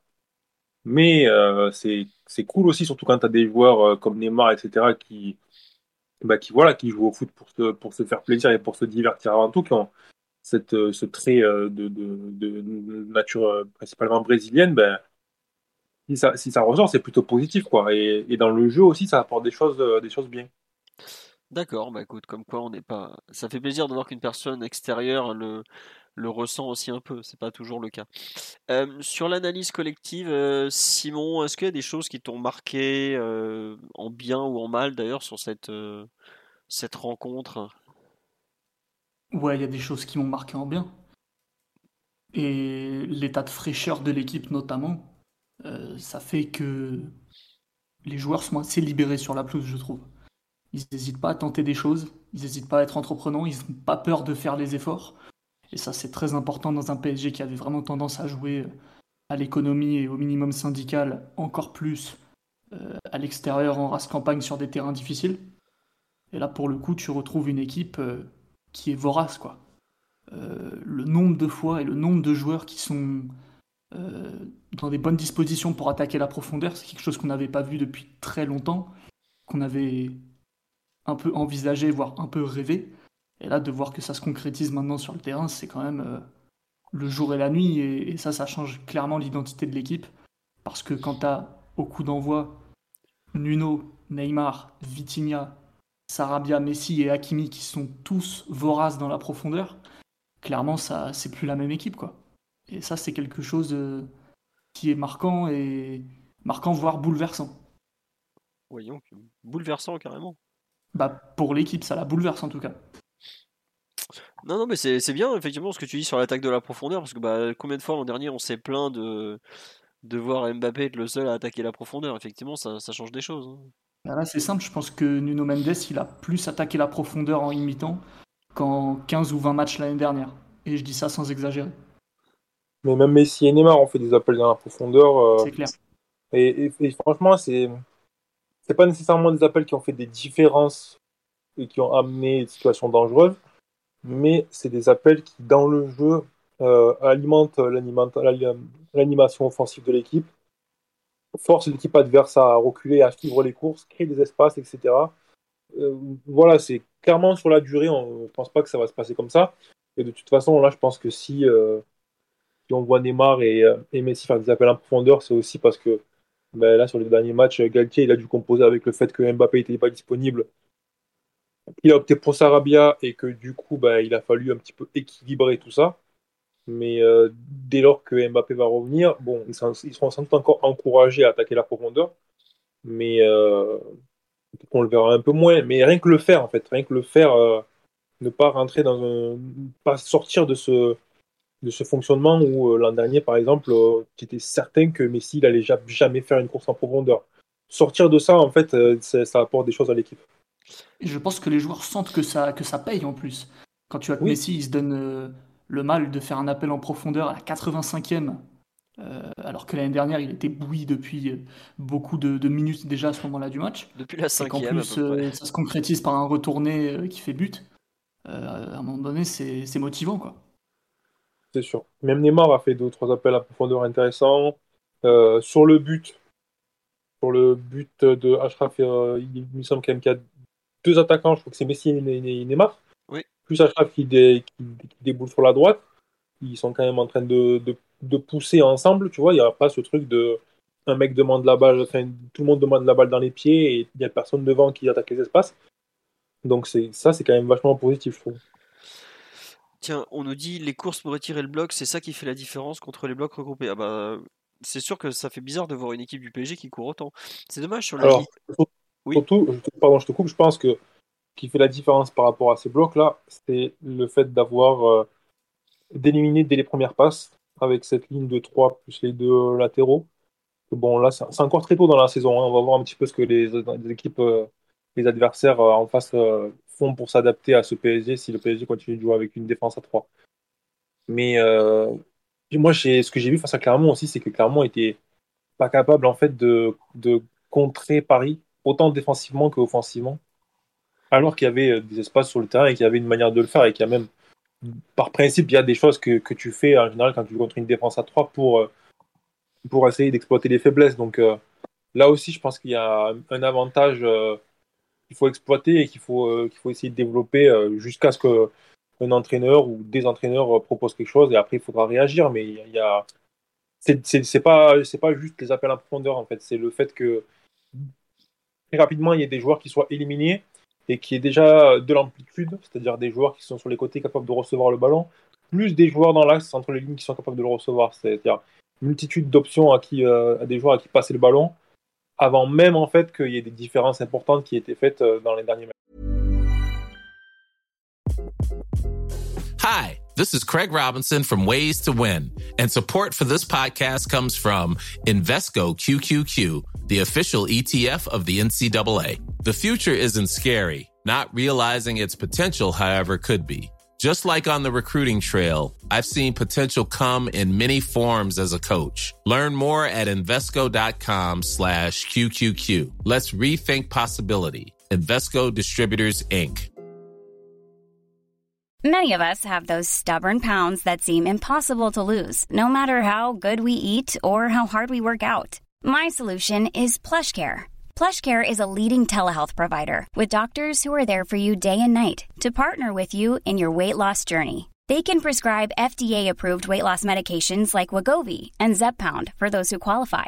Plus, they accept most insurance plans. To get started, visit plushcare.com slash weight loss. That's plushcare.com slash weight loss. D'accord, non, j'attendais ce que tu, tu enchaînes. Je sais pas Simon si tu veux compléter ça ou, Omar, cette analyse de Omar sur euh, de, de, Ryan pardon, sur le fait que tout part de derrière au final et que bah, le PSG arrive en fait à, avancer le ballon sans problème sur le terrain quoi. Ah bon. Ah oui, bah, Simon, une chose qui est certaine, c'est que là le niveau technique de ta première ligne à la base du jeu, elle est, il est énorme quoi. Euh, Ramos, qui est un des, un des meilleurs euh, centrales avec le ballon de, de l'histoire du football, tout simplement, même si c'est une qualité qui est énormément sous-cotée chez lui, euh, parce que historiquement, c'est vrai que ses moments marquants sont pas ceux-là, mais il a une qualité au pied qui est extraordinaire, très très au-dessus du lot. Kimpembe et Marquinhos, pareil, même si dans les prises d'initiative, on s'est souvent plaint que ça manquait un peu de, volontarisme. Mais là, tu as un niveau technique sur ta première ligne qui est, extraordinaire. Et le seul joueur qui est un peu en dessous du lot techniquement, qui serait Hakimi par rapport aux autres, évidemment, pas dans l'absolu. Lui, pour le coup, tu l'éloignes un peu du ballon et tu vas le mettre euh, à challenger presque uniquement dans la profondeur. Donc face à une équipe comme Clermont qui a été un petit peu naïve, voire un peu faiblarde, ça t'a ouvert toute une multitude de possibilités. Et là, à un moment donné, quand tu t'ouvres toutes les options, euh, tu peux faire beaucoup de dégâts, c'est-à-dire que tu peux conserver le ballon à la base du jeu, tu peux connecter entre les lignes, tu peux trouver des relais, euh, tu as des joueurs qui ont retrouvé la forme pour se tourner et faire des différences.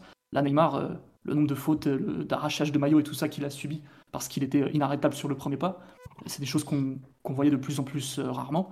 là, pour le coup, il le fait sans difficulté. Du coup, tu t'ouvres toutes les options et en plus, tu es efficace. globalement, tu es presque inarrêtable quand tu, euh, tu, réunis ces ingrédients-là face à cette adversité-là. Il faut le rappeler quand même. Ouais.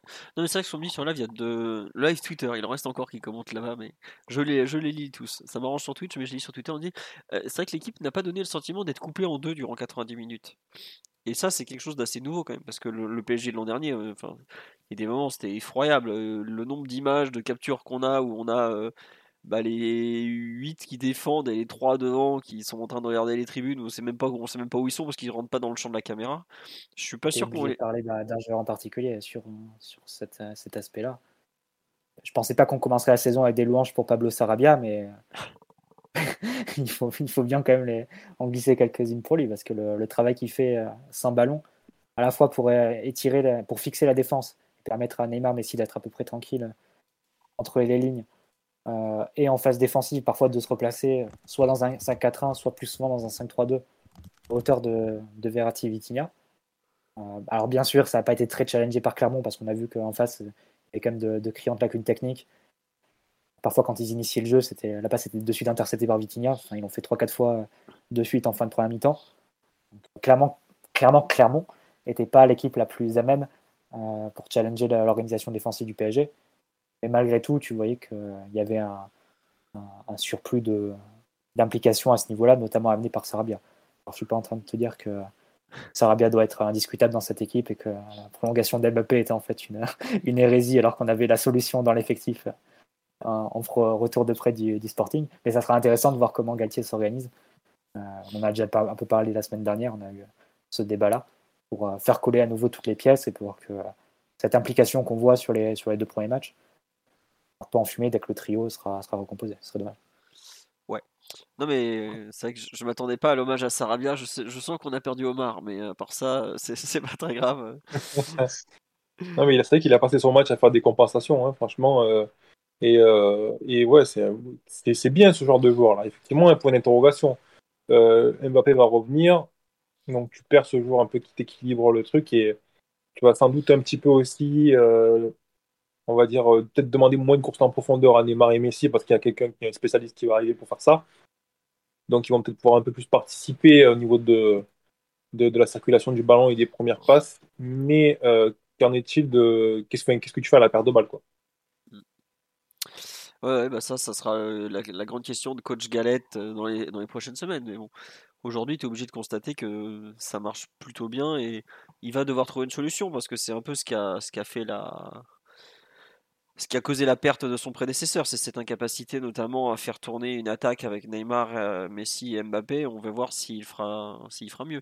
Omar, on t'a pas du tout entendu un peu sur ce Clermont PSG en termes de. Est-ce que tu partages les louanges collectives, émotives, individuelles que nous avons tressées depuis maintenant 20 minutes Oui, oui, en tout point.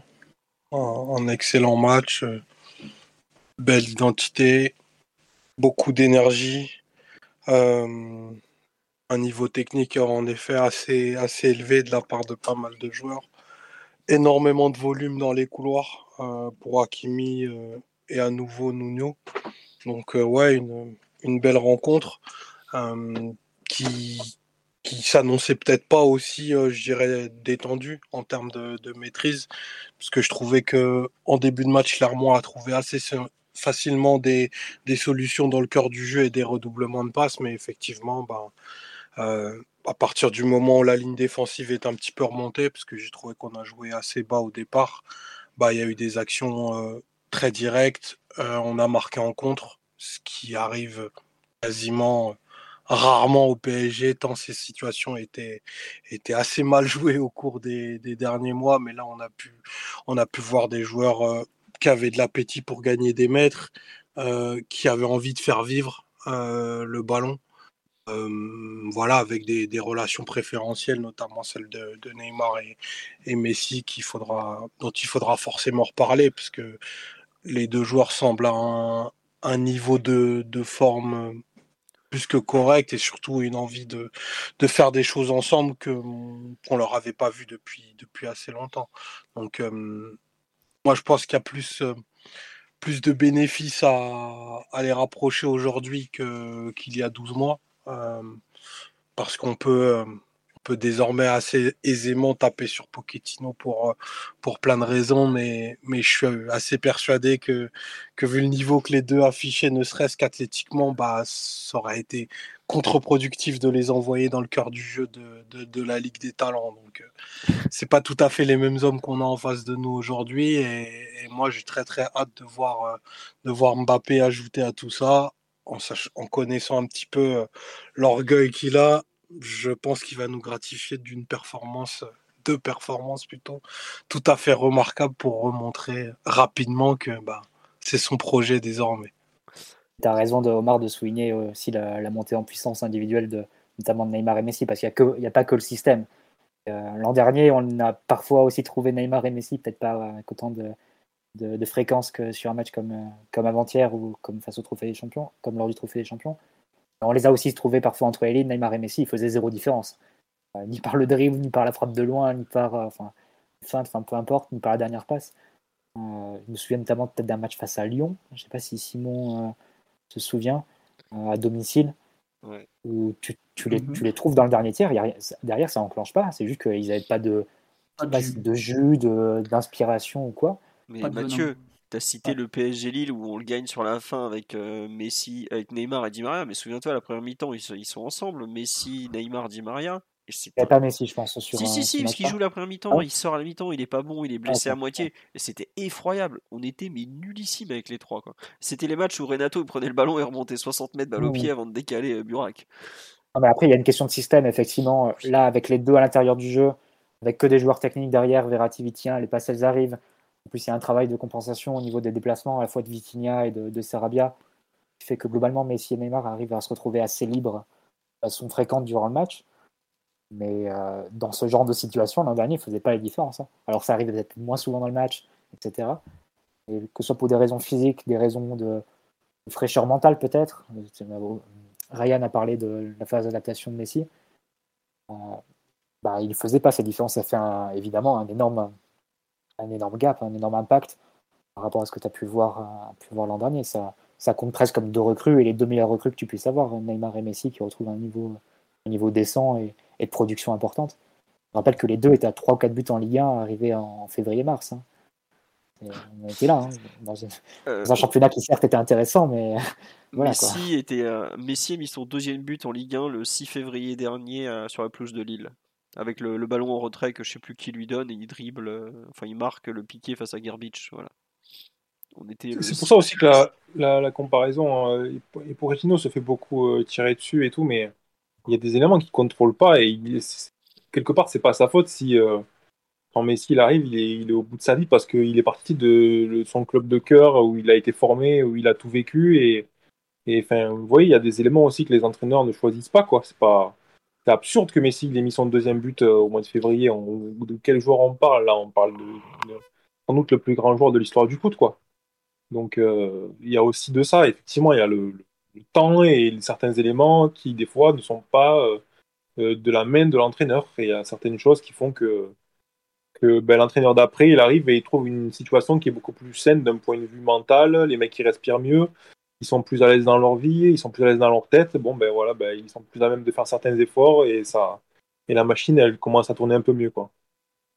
Après, c'est vrai, comme on dit sur le live, la comparaison avec Pochettino, elle, est naturelle, effectivement. Surtout, tu avais l'histoire de Messi qui joue à côté droit, même si Simon avait fait un long article pour expliquer que c'était peut-être un choix aussi lié à, la, à l'état physique du joueur. Parce que je sais pas si vous vous rappelez, mais après, il joue son premier match à Reims, il part en trêve internationale, il se fait fracasser par un Vénézuélien.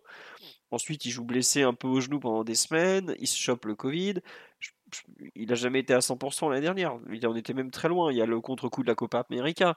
Il faut quand même se rendre compte qu'il avait la pression d'un pays sur ses épaules. Il a gagné enfin. Bon, maintenant que Maradona est mort, c'est encore une autre histoire. Mais il y avait beaucoup d'histoires pour, euh, pour un seul homme. Et pareil, Neymar a dû porter le poids de l'échec du Brésil en finale, qui est aussi un peu le sien, faut, faut le dire. Il y avait beaucoup d'éléments qui n'étaient pas très simples l'année dernière. Et puis, si je peux me permettre, le PSG euh, raté de Pochettino avait gagné 6-1 à Clermont l'an dernier en faisant probablement un de ses meilleurs matchs. Donc c'est pas non plus. On va pas dire que Clermont challenge beaucoup le PSG jusque-là, parce qu'ils ont quand même pris 4-0 au parc, 6-1 chez eux et encore 5-0 chez eux. Donc voilà. Mais... Pascal Gastien aime trop nous voir jouer au football. Oui, oui, oui. Ah bah ça, lui, euh, lui, il nous régale. Je dis pas que Neymar fait une mauvaise copa, on me dit sur la live. Non, non, il fait une bonne copa, il fait une excellente copa, il est, il co-meilleur joueur avec Messi. Mais c'est juste qu'en finale, il n'y a eu qu'un vainqueur et c'était pas lui, malheureusement. Et le Brésil attend toujours le grand titre que Neymar lui donnera, à part les JO de 2016. Donc c'est plus, par rapport à ça, par rapport à la pression qui subit dans son pays que je dis ça. C'était pas du tout simple euh, pour lui à gérer.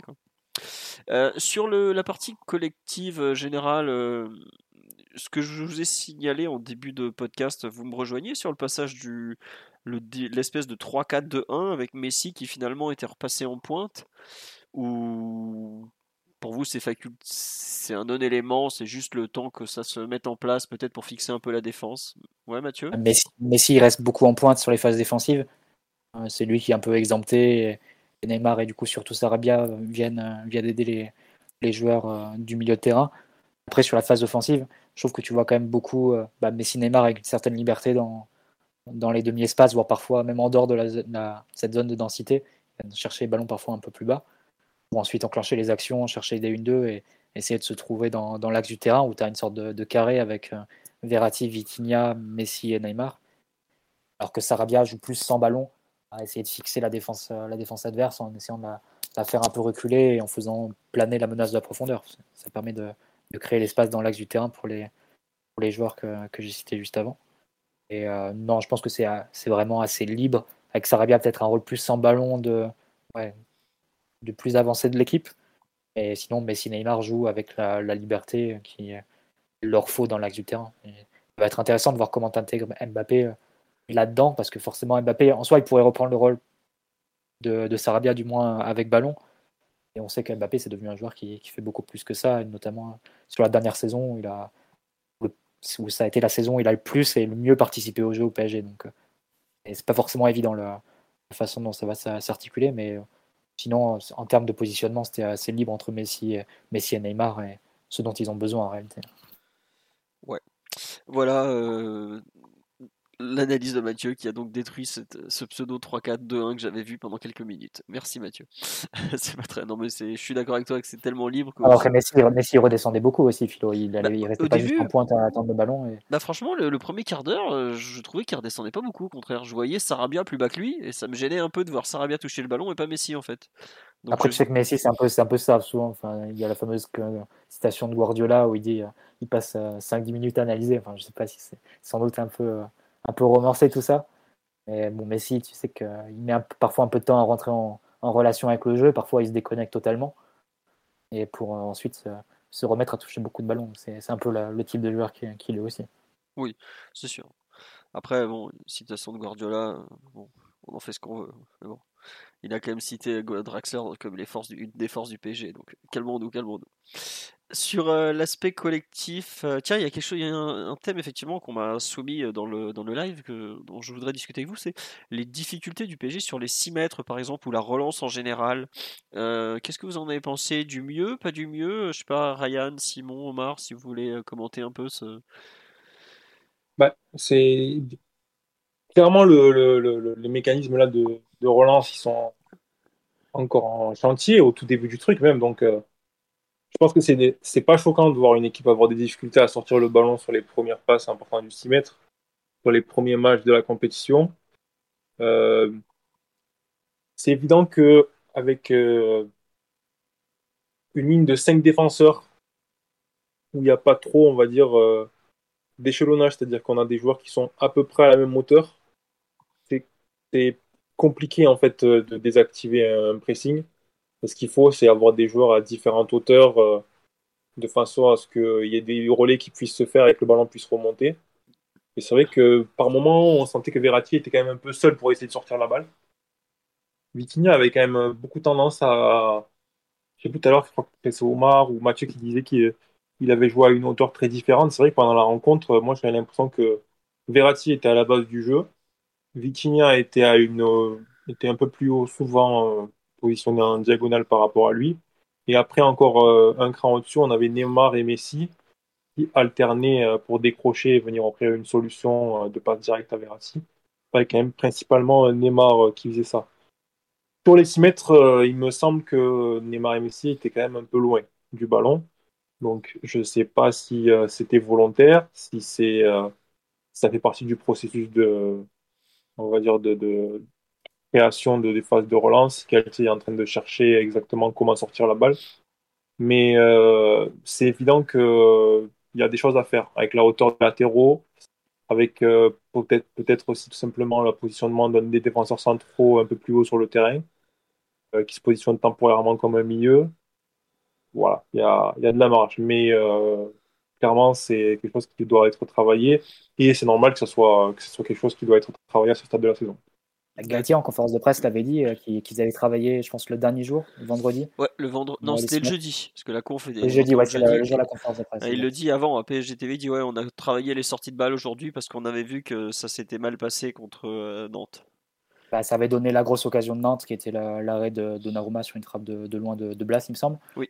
vu que le ballon avait été perdu, bah, justement sur une passe, comme tu disais, euh, Ryan, sur une passe où Messi est un peu loin, la, la passe vers lui est interceptée et Nantes peut ensuite euh, enclencher son action.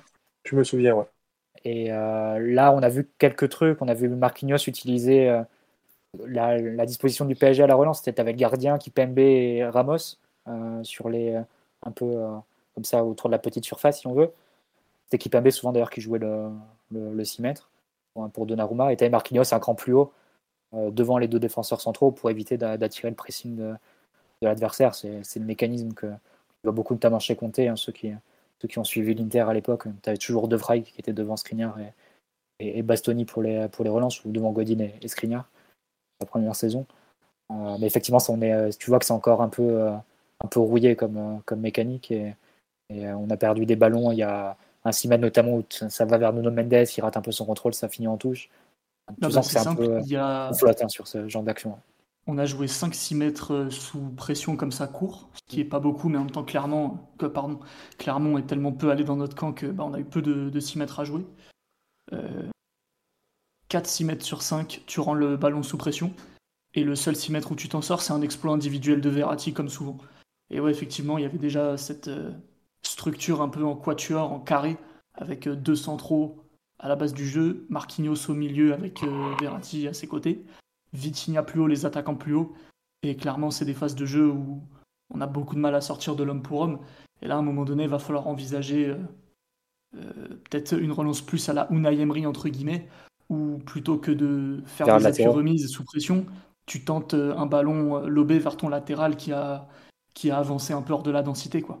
Parce que là, très clairement, entre Nantes et Clermont, c'est une phase de jeu où tu es mis en échec. Et ça, c'est fondamental de, progresser là-dessus parce qu'on l'a bien vu avec le changement de règles. Je pense que c'est le plus gros changement dans le football sur les cinq dernières années où, tu permets euh, à l'adversaire de rentrer dans sa surface et tu permets aussi à tes joueurs de rentrer dans ta surface mm. sur les 6 mètres. Euh, ça invite de plus en plus les, adversaires à, te presser haut et tu es obligé d'avoir une réponse. C'est des phases arrêtées presque, les, 6 mètres maintenant.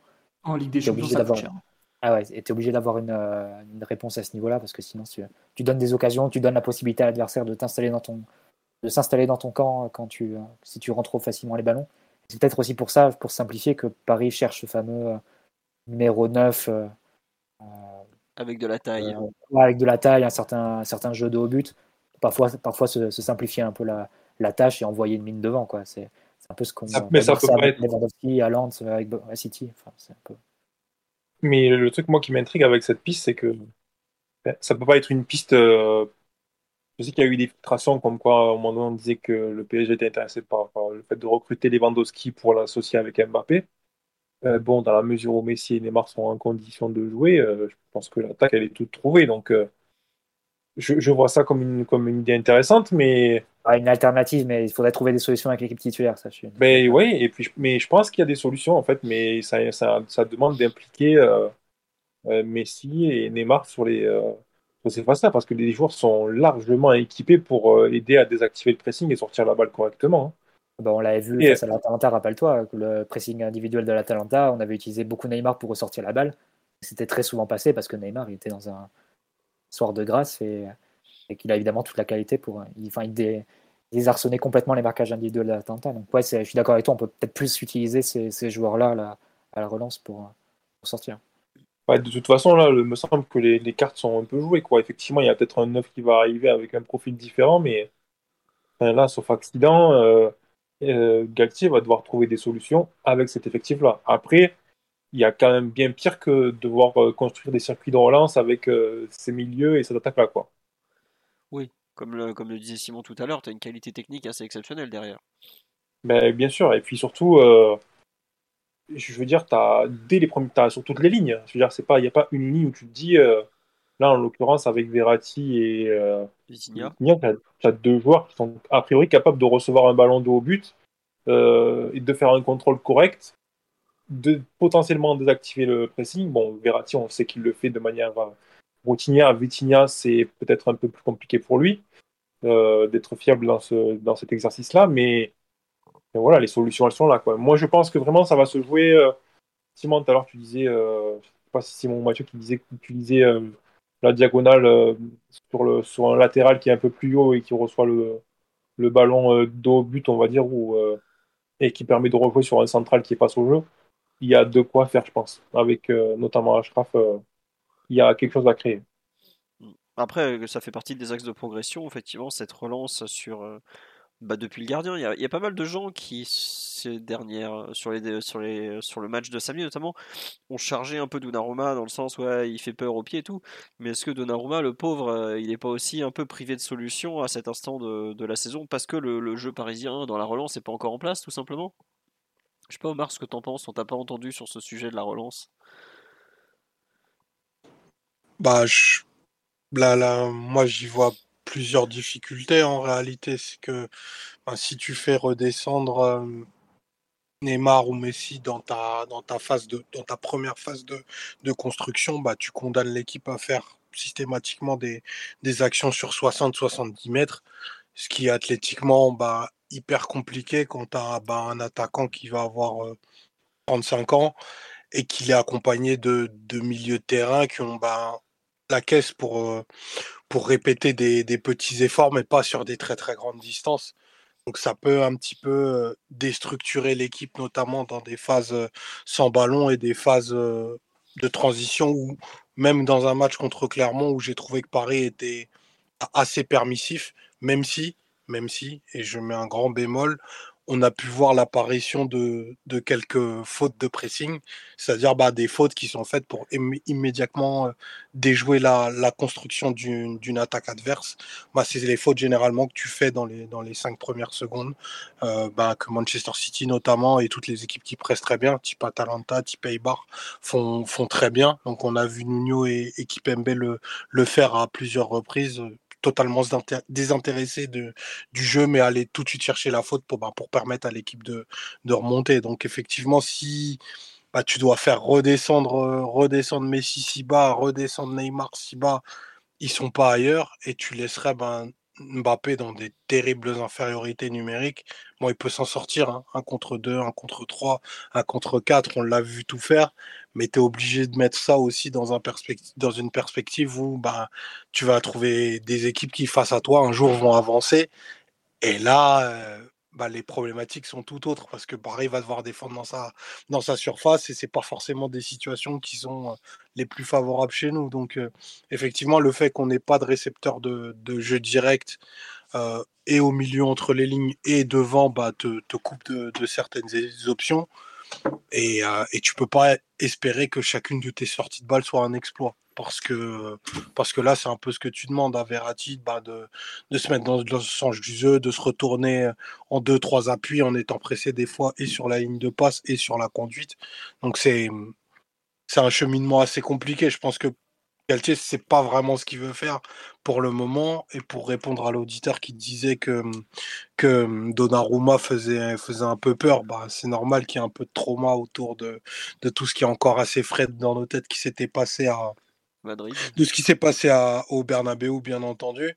Mais en même temps, euh, je crois qu'il y a une passe à l'intérieur où il est pressé sur les 5,50 qui trouve, bon, qui est pas super appuyé, mais qui, qui permet justement d'avoir Verratti lancé.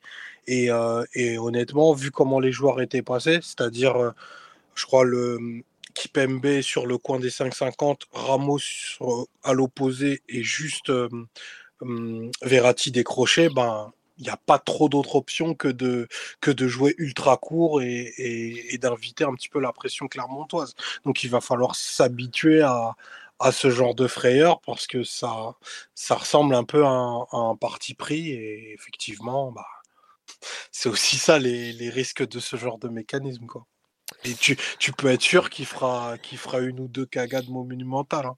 Mmh. C'est-à-dire, bah, ou une relance qui sera immédiatement euh, attrapé par un attaquant et un joueur lancé, ou, ou même pire, il ratera un ballon. Parce que si, si c'est la prise de risque que, que Galtier veut voir, avec des, des profils type Verratti qui sont ultra joueurs et qui ne dégageront littéralement jamais le ballon, bah, tu peux te retrouver dans ce genre. Enfin, les, les, je pense j'ai l'action de Bernard Lama en tête avec Dugarry. Enfin, j'ai pas de doute qu'on va qu'on va en voir une ou deux cette année. Quoi. Bah, après, euh, enfin, quelque part, c'est ce qu'on lui demande déjà avec la sélection italienne. Hein. Mancini, depuis le début, euh, insiste au pied, au pied, au pied pour relancer. Et bah, il a fait des cagades. Hein. Je me trompe pas, Mathieu. Il en a fait quelques belles. Hein. Peut-être qu'ils sont pas à la Coupe du Monde à cause de ça en partie, notamment.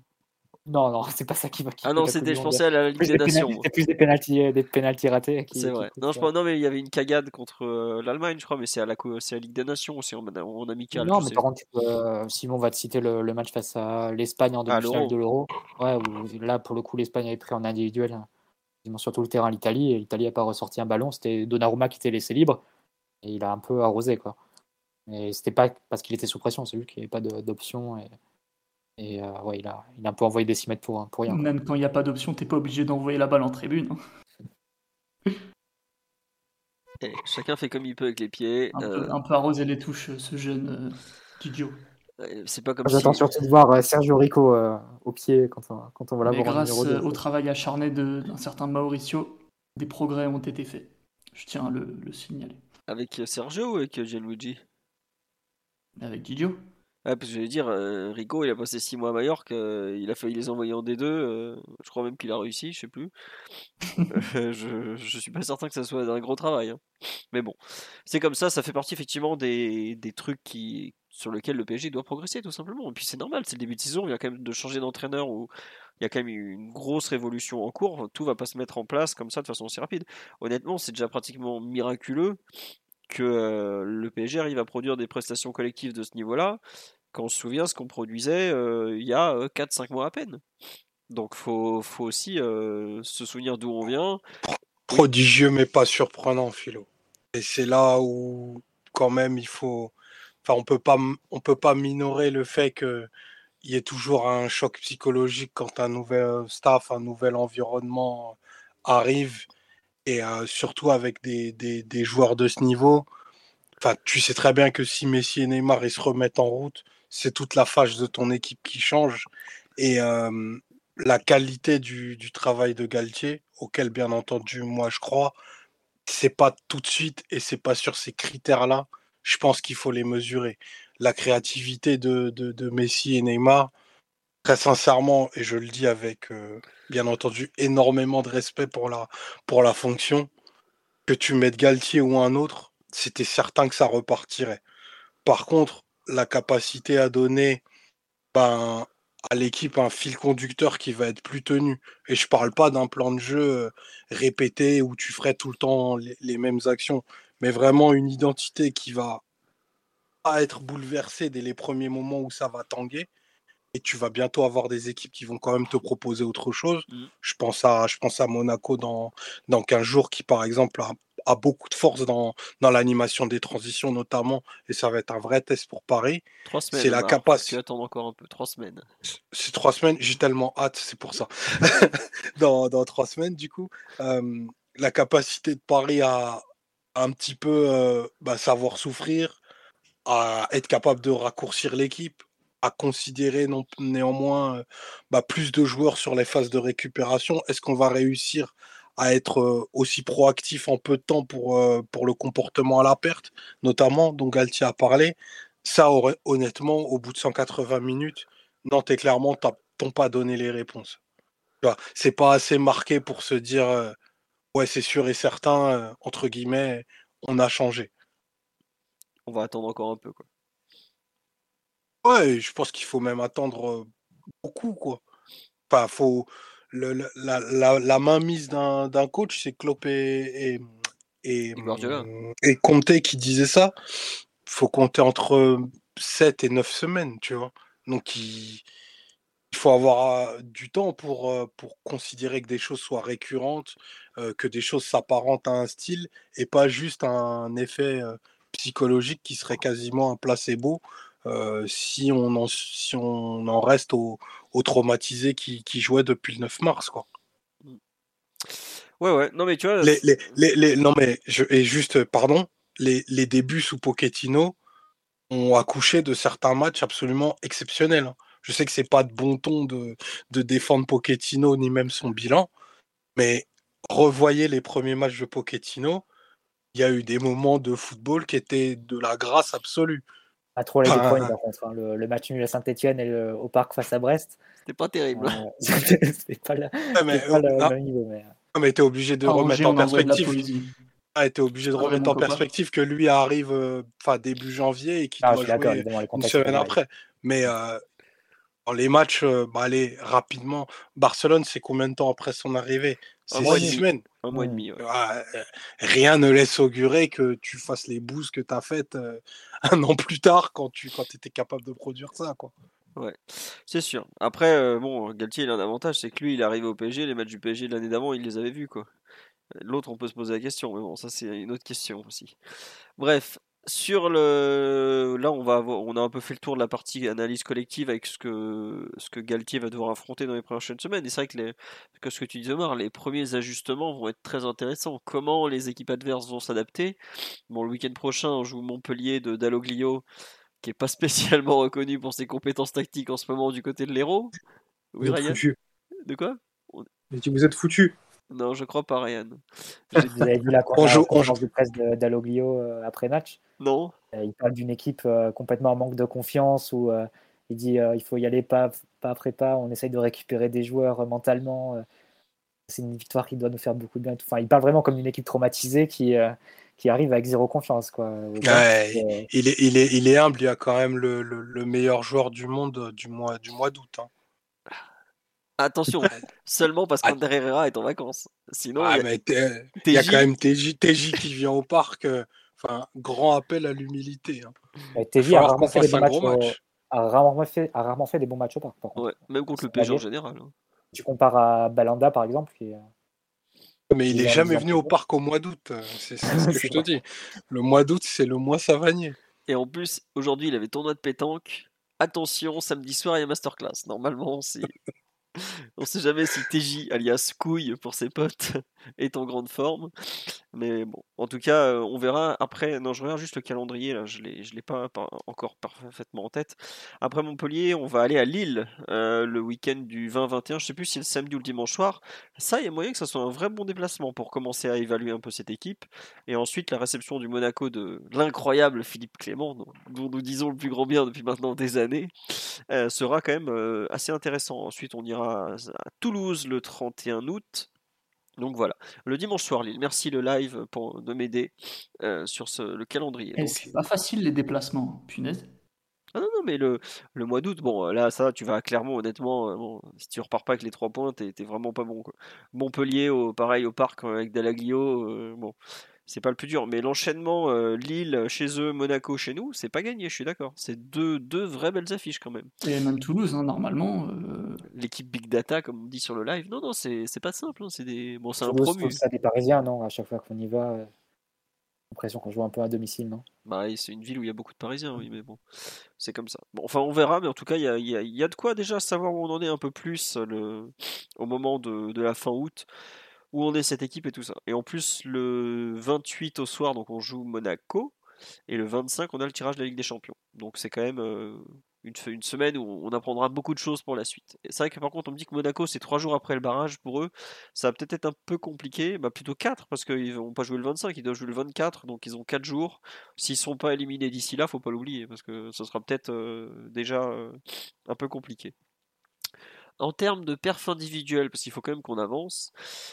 Euh, quel joueur, de quel joueur vous souhaitez parler sur la, rencontre euh, de, samedi face à Clermont? Parce on a un peu parlé du cas de Naruma au pied, on a un peu parlé de, du regain de forme de Messi, Neymar, un peu de Sarabia, mais même d'un peu. S'il y, a des joueurs que vous voulez vraiment un peu plus mettre en avant, peut-être?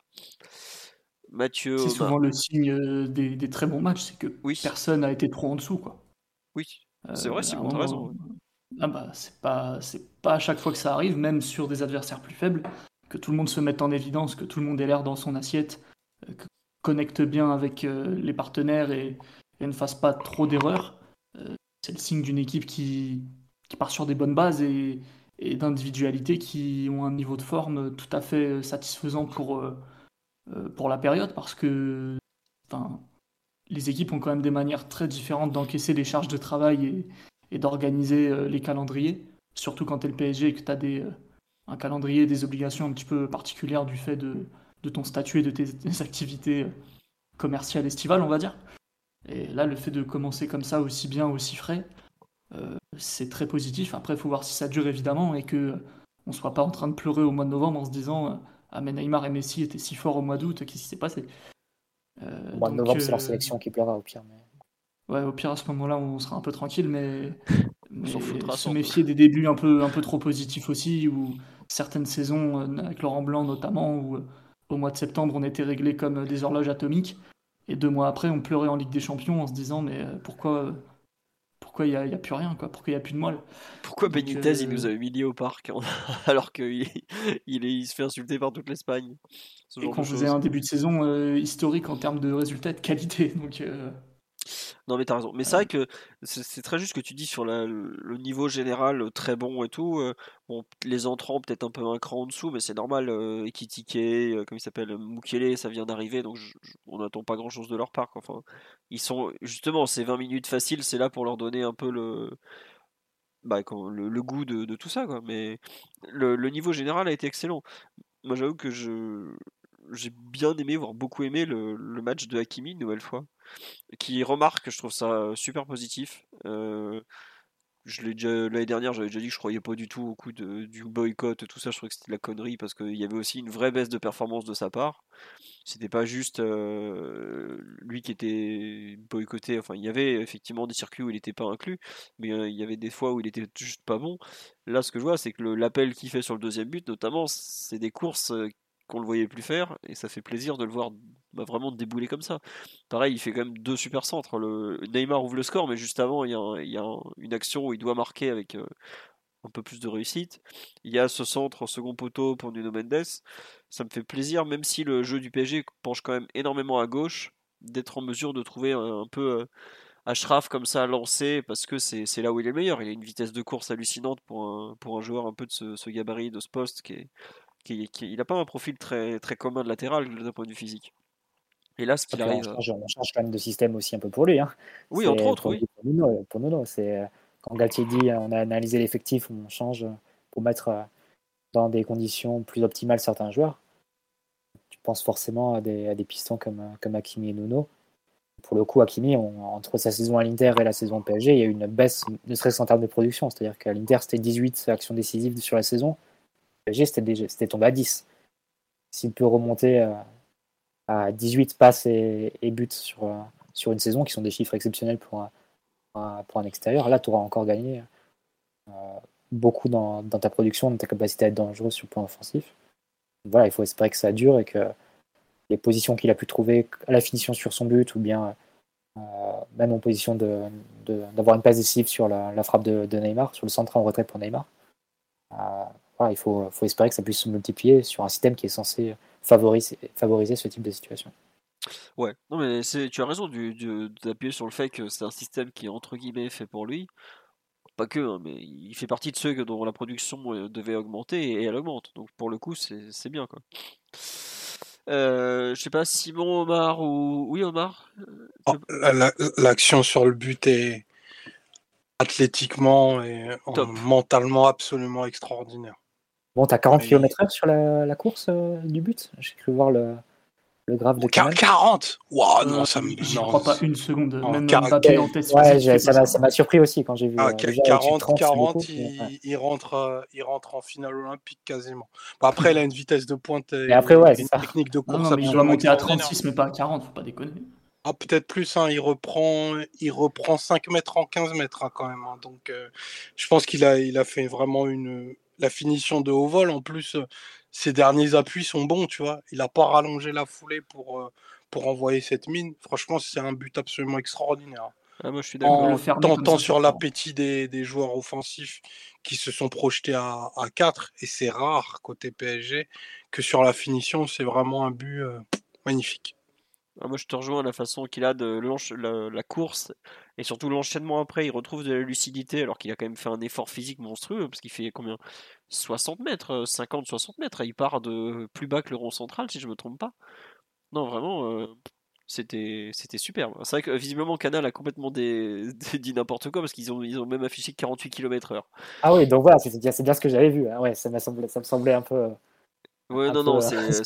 signé donc une Toyota. on dit le, le, truc de Canal Plus affiche 48 km/h, il est complètement buggé.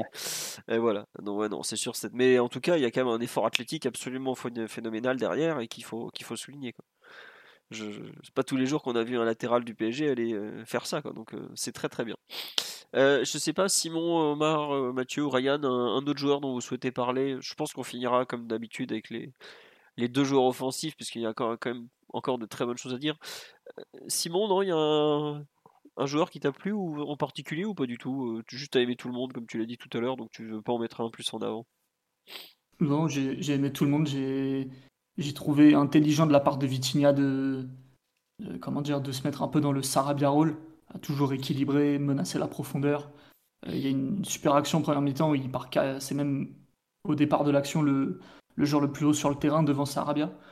Donc il a une vraie capacité à s'éloigner du ballon et, on sait qu'il est capable de le faire, mais que par nature, c'est quand même plus un organisateur de jeu et, un tripoteur de ballon. Donc, euh, euh, comment dire En fait, il continue d'avoir cette attitude où, il joue pour l'équipe avant de, jouer pour lui-même et, et de pas tomber dans la facilité et la paresse euh, un peu parisienne qui existe parfois de, trop se rapprocher du ballon et, de ne pas, déployer assez d'efforts. Je m'attendais pas à ce que tu me tu me fasses l'apologie de ce joueur-là, Simon. Après que tu l'aies quand même un petit peu taillé. Non, c'est pas l'apologie. J'ai pas taillé. J'ai le seul lucide à dire qu'un joueur de football a des défauts parfois. C'est vrai, c'est vrai. Au milieu de ces bénis, oui, oui. Moi, je dis des choses, monsieur. On oui, le, le, concurrent du, du Capi. Hein, Mais il joue pas du tout. Voir un peu un passage de relais, peut-être. Non, non, il joue pas du tout au même poste. Si le Capi reste dans l'effectif euh, et continue de rentrer à l'heure de jeu, serait plutôt à la place de Verratti. Enfin, dans le Verratti rôle en tout cas.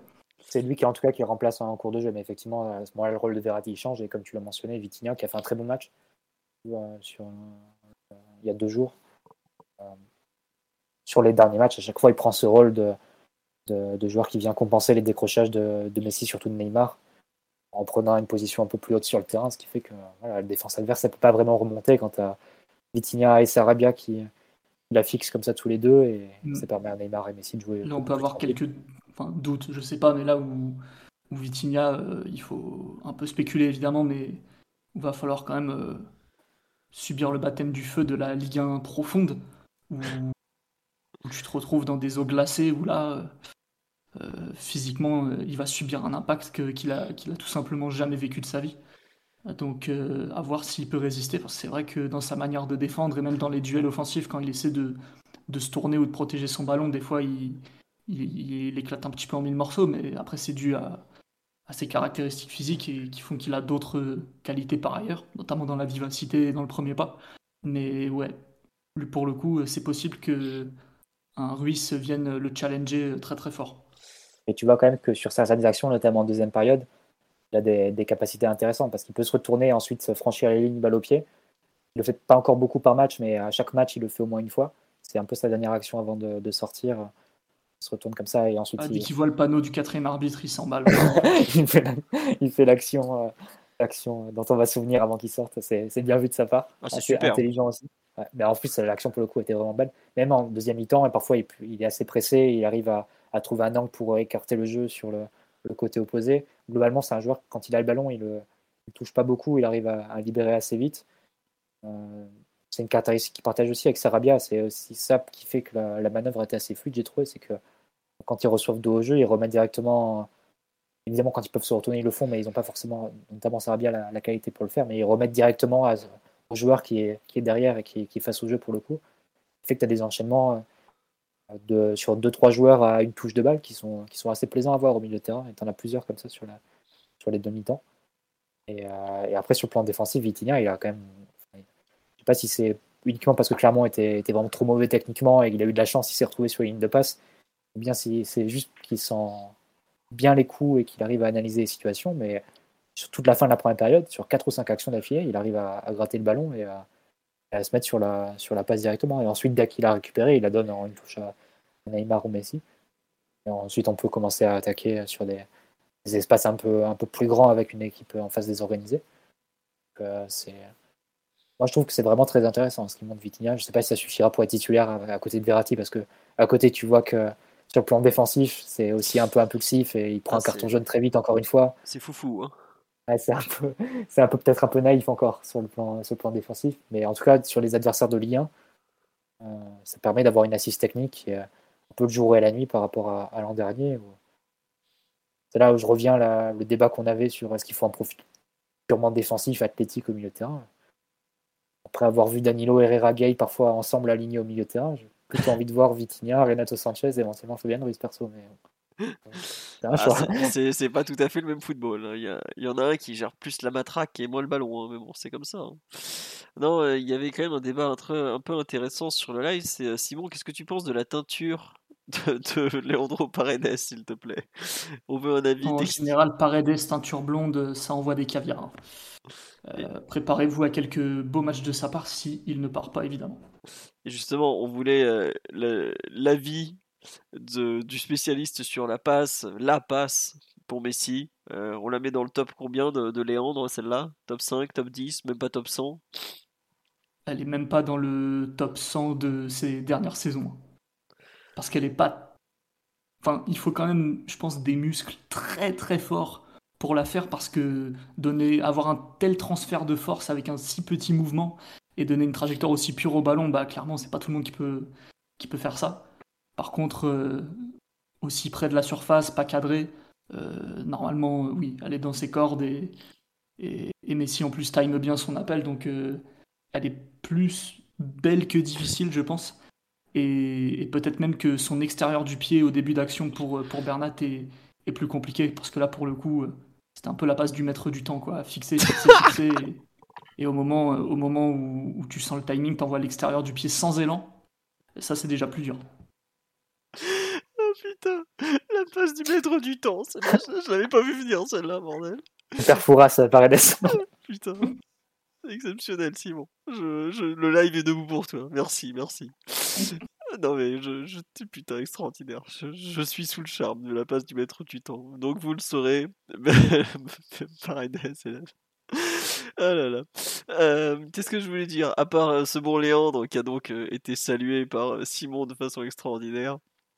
Dans les joueurs, tiens, Ryan, il y a un joueur toi qui t'a marqué sur un peu ce, match-là, pardon, ou pas du tout d'ailleurs? Bah, non, moi, j'ai, si, il y a plusieurs joueurs qui ont fait des belles prestations. Après, j'ai beaucoup aimé le match de Verratti. Je pense qu'il montrait une nouvelle fois qu'il est capable d'absorber quand même beaucoup, beaucoup de poids. Euh, et qu'à lui seul, c'est, euh, c'est presque un système pour relancer, désactiver la pression euh, dans les premiers mètres. C'est, énorme. le poids qu'il est capable de supporter, parce que même sur le match euh, Trophée des Champions, euh, il y a quand même euh, pas mal de distance, je trouve, entre Verratti et toutes les potentielles lignes de passe qu'il a devant lui. Il est un peu. C'est-à-dire qu'il a sa ligne défensive derrière lui, il prend pas mal la largeur. Et après, il a quand même beaucoup de gens qui sont devant lui et qui sont quand même assez loin. Il n'a pas de relais court comme il pouvait l'avoir à l'époque de, de Thiago Motta, par exemple. Donc, c'est remarquable, quoi. Et ça, te fait pas peur un peu? Moi, justement, c'est un truc qui m'a choqué. Je me disais, il y a des moments où il est, il est vraiment euh, bah, un peu tout seul, quoi. Et je me, je, me demandais, en fait. Le joueur est capable. Après, euh, c'est aussi qu'est-ce qu'est-ce qui va se passer quand euh, l'opposition va, va être plus exigeante. Et au bout d'un moment, il va, il va avoir besoin d'aide. Mais qu'il a montré qu'il était capable de de contrer un pressing, qu'il était capable de recevoir dans des petits espaces, qu'il n'avait pas peur de recevoir des passes très dangereuses aussi. Et aussi que ses coéquipiers pouvaient lui donner le ballon dans des situations très dangereuses, ce qui est, ce qui est important, ce qui fait partie, de, fait partie du truc. Maintenant, euh, j'attends de voir moi ce qui va se passer quand Mbappé va revenir, parce que je pense qu'il va y avoir une petite cascade de, de réajustement euh, qui va, qui va redescendre jusqu'au milieu de terrain. Euh, Là, euh, sur, le dernier match, on a Sarabia avec Messi et Neymar. Et donc, on a euh, Sarabia qui fait des compensations un peu partout sur le terrain pour essayer d'équilibrer euh, les déplacements de ses coéquipiers, même si dans l'ensemble, sans ballon, ils ont fait des matchs plus que corrects. Mais une fois qu'Mbappé va revenir, je pense qu'on va sans doute avoir peut-être Messi ou Neymar participer un peu plus sur le jeu et peut-être qu'il y a moyen que Vitinha s'approche un peu plus de Verratti peut-être ou alors au contraire que ça, que ça génère le, quelque chose d'opposé et qu'il soit plutôt en train d'essayer de faire des compensations, je ne sais pas. D'accord. pour l'instant, franchement, c'est point d'interrogation. Euh, je, je, me demande. Euh, dans, tous les cas, je pense que pour avoir le contrôle du ballon, il va falloir euh, que Verratti ait des, des, partenaires avec, avec qui s'associer qui soient proches de lui, quoi. Qui ne soient pas juste des lignes de passe qui soient à 20 ou 30 mètres systématiquement parce que il y a forcément quand l'opposition va, va quand on va avoir des équipes un peu plus fortes, un peu mieux travaillées pour presser, bah, il va falloir l'aider, c'est sûr. Ouais, comme dit sur le live, il a géré le pressing de Liverpool ou de City, bien sûr, mais il y a des moments où tu peux pas tout faire tout seul. Sur une saison, tu peux pas toi tout seul euh, absorber toute la pression, tous les matchs, toutes les semaines. Et puis il y a des matchs aussi où tu n'auras pas Verratti, donc euh, tu peux, tu vas devoir développer euh, des, des, des, réponses tactiques. Voilà. Oui, ouais, bah là il faudra, il faudra autre chose, mais bah, bon, moi je connaissais pas trop Vitinha. Euh, je suis curieux quand même de, voir à quel point euh, euh, bah, il, s'éloigne du ballon en fait.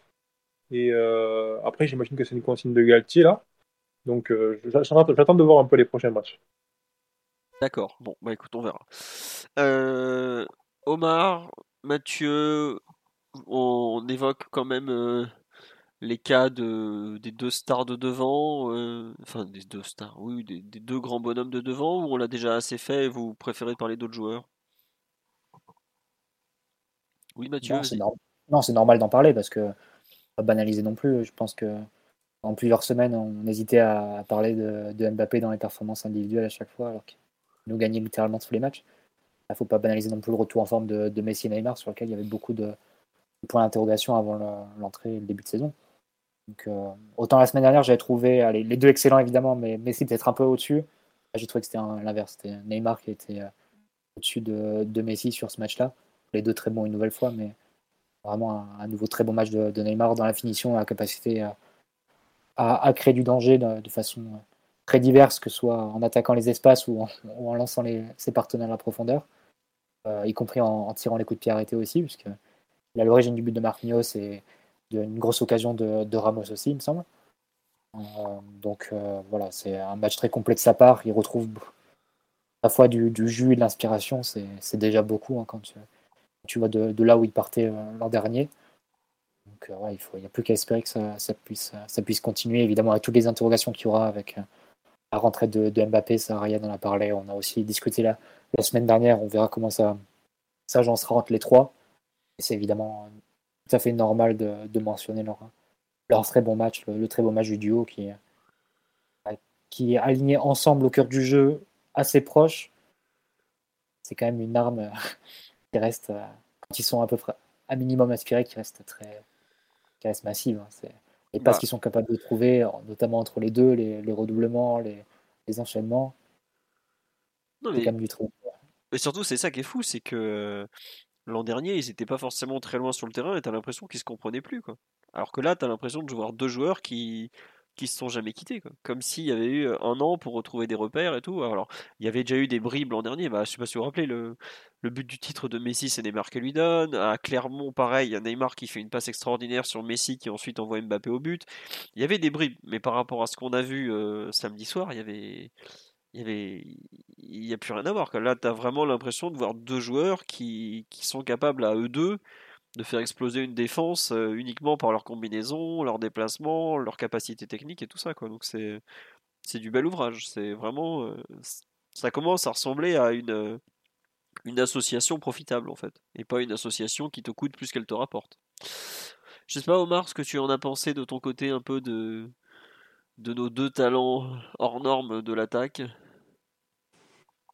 Oh ben ouais, absolument, absolument incroyable. Hein, les, deux, tant en termes d'aspiration que, que d'appétit tout court, en fait. Et, c'est vraiment ça qui a été très caractéristique. Il y a eu, ok, beaucoup d'envie de, jouer ensemble, mais il y a aussi eu une volonté très marquée de, Neymar et de, et de Messi d'être décisif en tout point. C'est-à-dire, euh, ok, il y a eu un peu d'impatience dans les moments où, l'équipe remontait pas assez vite le, le ballon, mais euh, la détermination qui était mise dans les courses, euh, parfois sans ballon, et des deux, euh, le fait qu'ils n'aient pas été servis systématiquement, le fait qu'ils soient vraiment hyper créatifs euh, dans, dans, le dernier tiers et, et, quelque chose qui te change totalement la, la face de l'équipe et, et, même la, possibilité des, menaces qui s'offrent à toi. Et, et, et, pour, pour insister un peu plus sur Neymar, tu sais qu'avec Neymar, en général, c'est un joueur très honnête. Tu sais rapidement où, tu en es, euh, de par la qualité de ses, de ses, transmissions ou de ses coups de pied arrêtés. Là, il a le pied très très chaud. Les coups de pied arrêtés sont excellemment frappés. Euh, il a une coordination extraordinaire de, de, de, manière générale, mais quand il est en canne, c'est encore plus marqué. Il y a des moments où où vraiment bah, c'est un, un, danseur étoile quoi et, et ça s'est encore vu dans beaucoup de situations euh, samedi tant à la conduite et puis le, le, cadeau qu'il donne à, à Messi ça veut dire beaucoup sur bah, je pense son état mental sur le fait qu'il régale quelqu'un qui reste je pense à ses yeux toujours le, le leader de l'équipe car le car le meilleur. Et et puis, et puis non, clairement, voilà, j'espère qu'il passera sans ombrage le, premier contre-coup de, de la reprise physique, puisque bah, on, sait qu'après une bonne prépa, il y a, toujours le moment où on l'encaisse et, et, général, en généralement ça intervient après 3-4 semaines, donc on verra comment il se passera ce moment-là. Mais Neymar à ce, à ce niveau-là, bah, c'est un joueur qui te permet de tout autoriser quoi. Donc euh, voilà, vraiment vraiment super euh, super emballé de, de ce que j'ai vu. J'espère que il sera pas fauché par euh, des pépins physiques ou des ou des blessures traumatiquement graves bah, qui le ferait qui le ferait reculer et qu'on pourra profiter de, de ce momentum pendant pendant de longs mois et de longues semaines. Ouais, moi, je te rejoins. Après, je m'inquiète un peu dans le sens où Neymar a souvent été un joueur de l'été ou du printemps, et qu'en général, ça se gâte à l'automne et, l'hiver. C'est, là où les, pépins musculaires arrivent. Il a souvent été, bah, on se souvient de ses débuts au PSG, où, il a rarement, quand il a pu faire une préparation normale, il est souvent très fort à ce moment-là. Après, c'est plus dans la durée, effectivement, comme tu dis, le spectre de la blessure. Moi, je, crains les, premiers soubresauts euh, fin, fin septembre, quand les pelouses vont être un peu moins bonnes ou qu'il faudra enchaîner beaucoup de matchs. Je sais, je me souviens plus le, nombre de trêves internationales avant la Coupe du Monde. Il faudra surveiller ça aussi parce que les, les allers-retours lui font rarement du bien. On nous dit le réchauffement climatique va nous aider. À... C'est pas aucune trêve avant la Coupe du Monde? Non, non, il y en a une. Je suis sûr qu'il y en a une parce que justement les Argentins disaient. Euh, il me semble qu'il y en a deux. Hein. Deux même. Je sais que. Deux, pour les Sudam et les Africains avant, euh, avant la, la Coupe ah, du ok, c'était en Europe. parce que les Argentins avaient joué en mars ou en juin dernier leur dernier match chez eux, justement. Ils disaient on rejoue plus au pays avant la Coupe du Monde. C'est pour ça que je, me sens qu'il n'y en a qu'une. Mais c'est possible qu'il y en ait deux et qu'ils fassent des, matchs internationaux euh, en Europe. Ça sera des amicaux parce que les, les qualifs sont finis et ils n'ont pas encore attaqué les qualifs suivantes. Et je sais que les Africains, ils ont une trêve en septembre avec des amicaux, ça je suis certain. Mais je sais pas exactement s'il n'y en a pas deux. Donc une seule, me dit-on sur live. Ouais, c'est ça, c'est septembre, hein, c'est la trêve de septembre. Et pour revenir sur Neymar, il y a autre chose aussi qu'on m'a signalé sur live. Effectivement, je pense que c'est l'objet d'un débat c'est le fait que euh, ils ont beaucoup beaucoup joué ensemble, Neymar et Messi. Est-ce que c'est pas par moment, euh, ça va pas frustrer leurs partenaires? S'il y a des moments où ils font peut-être euh, un peu la passe de trop entre eux. Alors après, bon, vu ce que ça génère, moi je pense que c'est pas c'est pas gênant. Mais est-ce que cette obsession un peu à vouloir se trouver, ça peut pas gêner, énerver les ça, ça a pas l'air de gêner Sarah bien. ce que j'allais dire, c'est pas pour autant qu'on mettra Pablo et Ander à la place. Hein. Oui, je pense que mais tu fais référence à l'action sur le, quatrième but où c'est Messi peut la donner à Ekitike euh, sur la droite et il préfère jouer sur Neymar qui a un angle un peu plus difficile pour, euh, conclure. Ensuite, Neymar attend. Euh, alors que dans la surface, bah, il y a Ekitike, il y a Marquinhos aussi, il me semble, qui a suivi l'action. Il attend que Messi revienne sauter pour, le, pour lui glisser. honnêtement. Normally, being a little extra can be a bit much. But when it comes to healthcare, it pays to be extra. And United Healthcare makes it easy with Health Protector Guard fixed indemnity insurance plans. Underwritten by Golden Rule Insurance Company, they supplement your primary plan, helping you manage out of pocket costs without the usual requirements and restrictions like deductibles and enrollment periods. So when it comes to covering your medical bills, you can feel good about being a little extra. Visit uh1.com to find the Health Protector Guard plan for you. Pas que ça, posera beaucoup de soucis, mais on est plus voir, euh, tant que ça fait but, ça, ne posera pas de soucis. Hein. C'est évident. Bon, voilà. Non mais c'est vrai qu'on lui dit quand ça sera Mbappé le partenaire, ils lui donneront quand ça sera opportun. Bah faut espérer parce que je sais que l'an dernier il y a eu des moments où au tout début de saison notamment Mbappé craignait un peu d'être mis de côté par les, les deux Sud-Américains qui allaient jouer qu'ensemble. Bon finalement Mbappé a pris le pouvoir et leur a dit en fait le chef c'est moi. Mais c'est quelque chose qui effectivement vaudra auquel il faudra faire attention, je pense, dans la durée, parce que c'est que y, a quand même un poids euh, de l'ego et un poids du joueur individuellement sur l'équipe qui va être à régler pour, pour Galtier. Euh, c'est vrai qu'effectivement, on me rappelle le fameux clochard de Mbappé pour Neymar quand il dit eh ben moi ce clochard il me fait pas la passe. Bon, on espère qu'il n'y aura pas ce genre de problème cette saison et puis il n'y a pas de raison si ça tourne. Là, c'est là où l'entraîneur va peut-être devoir justement avoir un vrai rôle euh, dans le dans les prochaines semaines. On n'en est pas encore là. Euh, Ryan, Simon, Mathieu, est-ce que vous voulez rajouter quelque chose sur ce Clermont PSG où on a fait le tour? Et on, on fait peut-être un rapide point mercato si vous voulez. Oui, euh, Ryan? J'allais dire, euh, je pense qu'on a suffisamment parlé. Très bien. Là, je pense c'est surtout voir la suite maintenant. Ouais, c'est ça, voir la suite. Bah, rendez-vous donc samedi prochain, 21h, Canal Plus décalé, PSG Montpellier. Dalloglio qui viendra avec son équipe en manque de confiance, TJ alias Couille et ses amis, et Mamadou Sakho, peut-être enfin le grand retour au Parc des Princes, parce qu'à chaque fois il a été blessé l'an dernier pour jouer contre le PSG. Donc peut-être le retour de Sakho au Parc des Princes, 9 ans, si je ne me trompe pas, après son départ direction euh, Liverpool. Ça peut être un beau moment malgré tout, parce que ça reste un enfant du PSG qui n'a jamais renié le club. Voilà. Est-ce que Paganelli sera là? Je ne sais pas, vous verrez la news commentateur sur le jour du match, et on verra. Euh, si vous voulez euh, qu'on fasse un petit point mercato, globalement en ce moment ça parle beaucoup de départ côté PSG. On a euh, donc arrivé, la, principale arrivée c'est quand même plutôt aujourd'hui Fabien Ruiz, on en a parlé pendant 45 minutes en début de, podcast. Donc voilà. côté départ, on a Idrissa Gueye qui semble aujourd'hui très fortement se diriger vers Everton, puisque bah, les négociations, même les médias sénégalais ont avouer qu'il y avait de vraies discussions entre les deux parties. Je pense que pour le PSG Everton, ce ne sera pas trop dur de trouver un accord au bout d'un moment. Le PSG ne sera pas forcément très, très, très gourmand. Et Gay semble se rapprocher d'un accord avec Everton. Visiblement, ça serait un contrat de deux ans, si je ne me trompe pas. Donc il a 32 ans, bientôt 33, ce qui est plutôt pas mal. Et Everton a terriblement besoin de, joueurs parce que face à un Chelsea pas du tout euh, prêt, ils ont quand même réussi à perdre ce week-end. Donc euh, s'ils veulent pas se redécouvrir le championship, ils ont tout intérêt à s'améliorer et à trouver des, joueurs fiables. Ils ont signé Onana, le Lillois, ils ont signé Cody de Wolverhampton, qui, si je ne me trompe pas, est un défenseur central. Alors, il y a. Est-ce que les pistes en première ligue sont sérieuses pour Diallo et Kerrer? Bah Pour Kerrer, il y a West Ham qui vient de se signaler. Il y a toujours la piste Séville. Visiblement, il y a une autre piste en première ligue qui n'a pas filtré pour Kerrer, je ne sais pas. Pour Diallo, il, y a... un gros souci, pardon, pour Kerrer, c'est le salaire. Même, dans les... Même pour West Ham, euh, ce que je disais des supporters anglais, ils disent qu'ils ont un... plafond salarial dans leur club et que Kerrer, il est au-dessus, en fait. Donc, euh, je ne sais pas trop si, euh, si une piste. Bah, D'ailleurs, c'est un peu fuité en disant je crois que c'est le Guardian qui qualifiait de d'assez cher, expensive, euh, la piste de, de, de à, West Ham. Sur le papier, tu te dis, ah ouais, c'est un peu étonnant quand même, West Ham qui, qui, vise quand même le haut du tableau, du moins le, haut du ventre mou euh, en Angleterre, qui peut pas se payer Kerr. A priori, c'est même pas forcément l'indemnité de transfert, mais plutôt le salaire qui poserait, qui poserait souci. Et ils ont une autre piste, c'est Zalai de, de qui, qui coûte beaucoup, beaucoup moins cher, évidemment.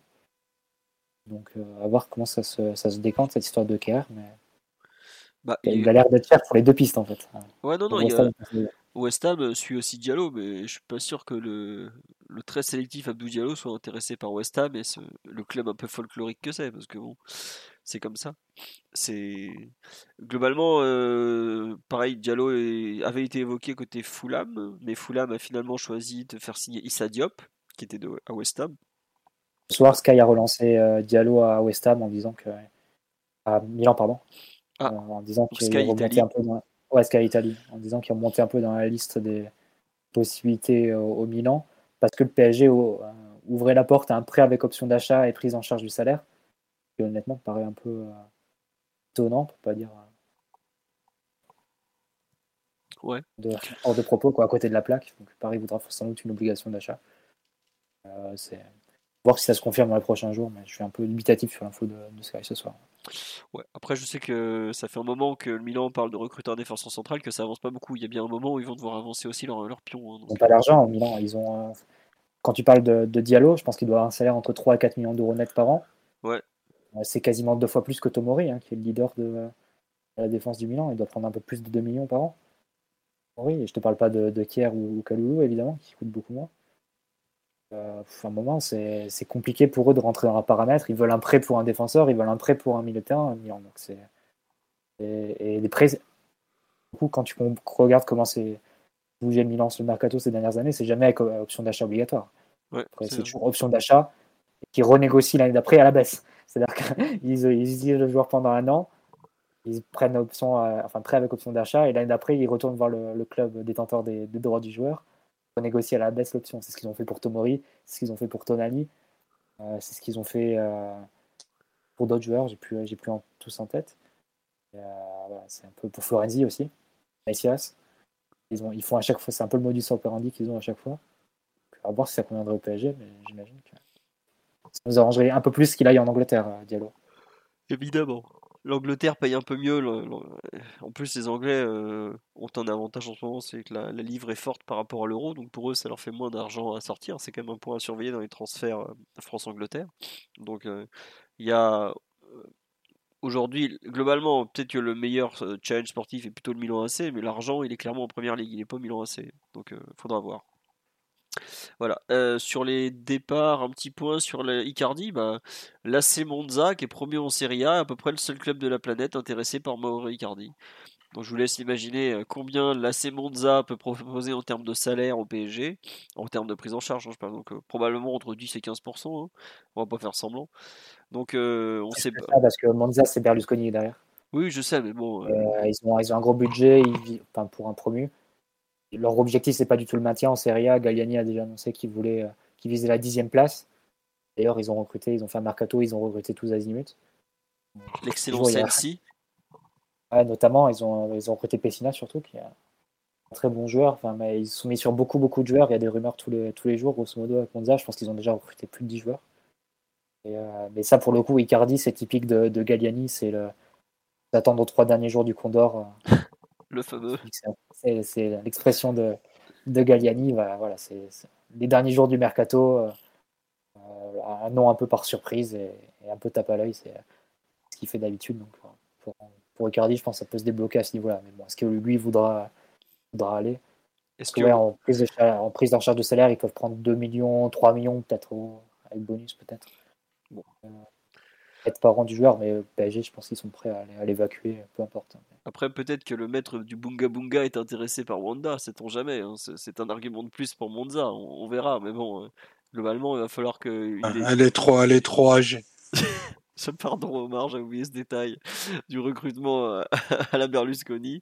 Mais non. Euh, la dernière femme de Berlusconi est plus jeune que Wanda. Si je... Ah, je, je, je m'excuse Silvio d'avoir cru que tu, tu allais t'abaisser à Wanda Icardi. Je, m'excuse sincèrement. Non, plus sérieusement, oui, euh, globalement, Icardi a pas, pas du tout de piste à part euh, Monza. Et donc, euh, ça risque de se régler avec un prêt absolument scandaleux en termes de conditions pour le PSG, mais qui sera le seul, le seul club qui voudra de lui. concernant le, les départs toujours, donc on a parlé de Kerrer, on a parlé de Navas, donc on en a un peu parlé tout à l'heure sur, euh, avec euh, Fabien Ruiz. Donc le Napoli cherche un gardien de but après les départs d'Ospina pour De Bon et de Meret en prêt. Ils ont signé Sirigu pour être la doublure. Et euh, donc il y a deux noms qui sont en tête pour signer à Naples. Il y a Kepa, le gardien remplaçant de Chelsea, anciennement le gardien le plus cher du monde. Hein. Quoique c'est peut-être toujours le cas d'ailleurs. oui, oui, je crois que ça doit toujours être le cas. Bon, c'est sûrement pas le meilleur, mais c'est lui le plus cher en tout cas. Et notre Kaylor Navas national, qui donc serait une possibilité pour eux. Alors euh, visiblement c'est lié au transfert de Fabien Ruiz, mais pas totalement non plus, donc un grand mélange à l'italienne encore. Et voilà, on sait pas trop. Ça va être compliqué en termes de salaire parce que Navas touche autour de 10 millions d'euros bruts par an au PSG. Le plus gros salaire de Naples, ça doit être combien, Mathieu? 4 millions 4 millions, 4 millions d'euros net. Voilà. Pour Siemens, pour Lozano. Donc, euh, Navas, je pense en net, c'est 7-8 millions d'euros. Pense mettre plutôt 7 que 8, à part si la prolongation ça a changé.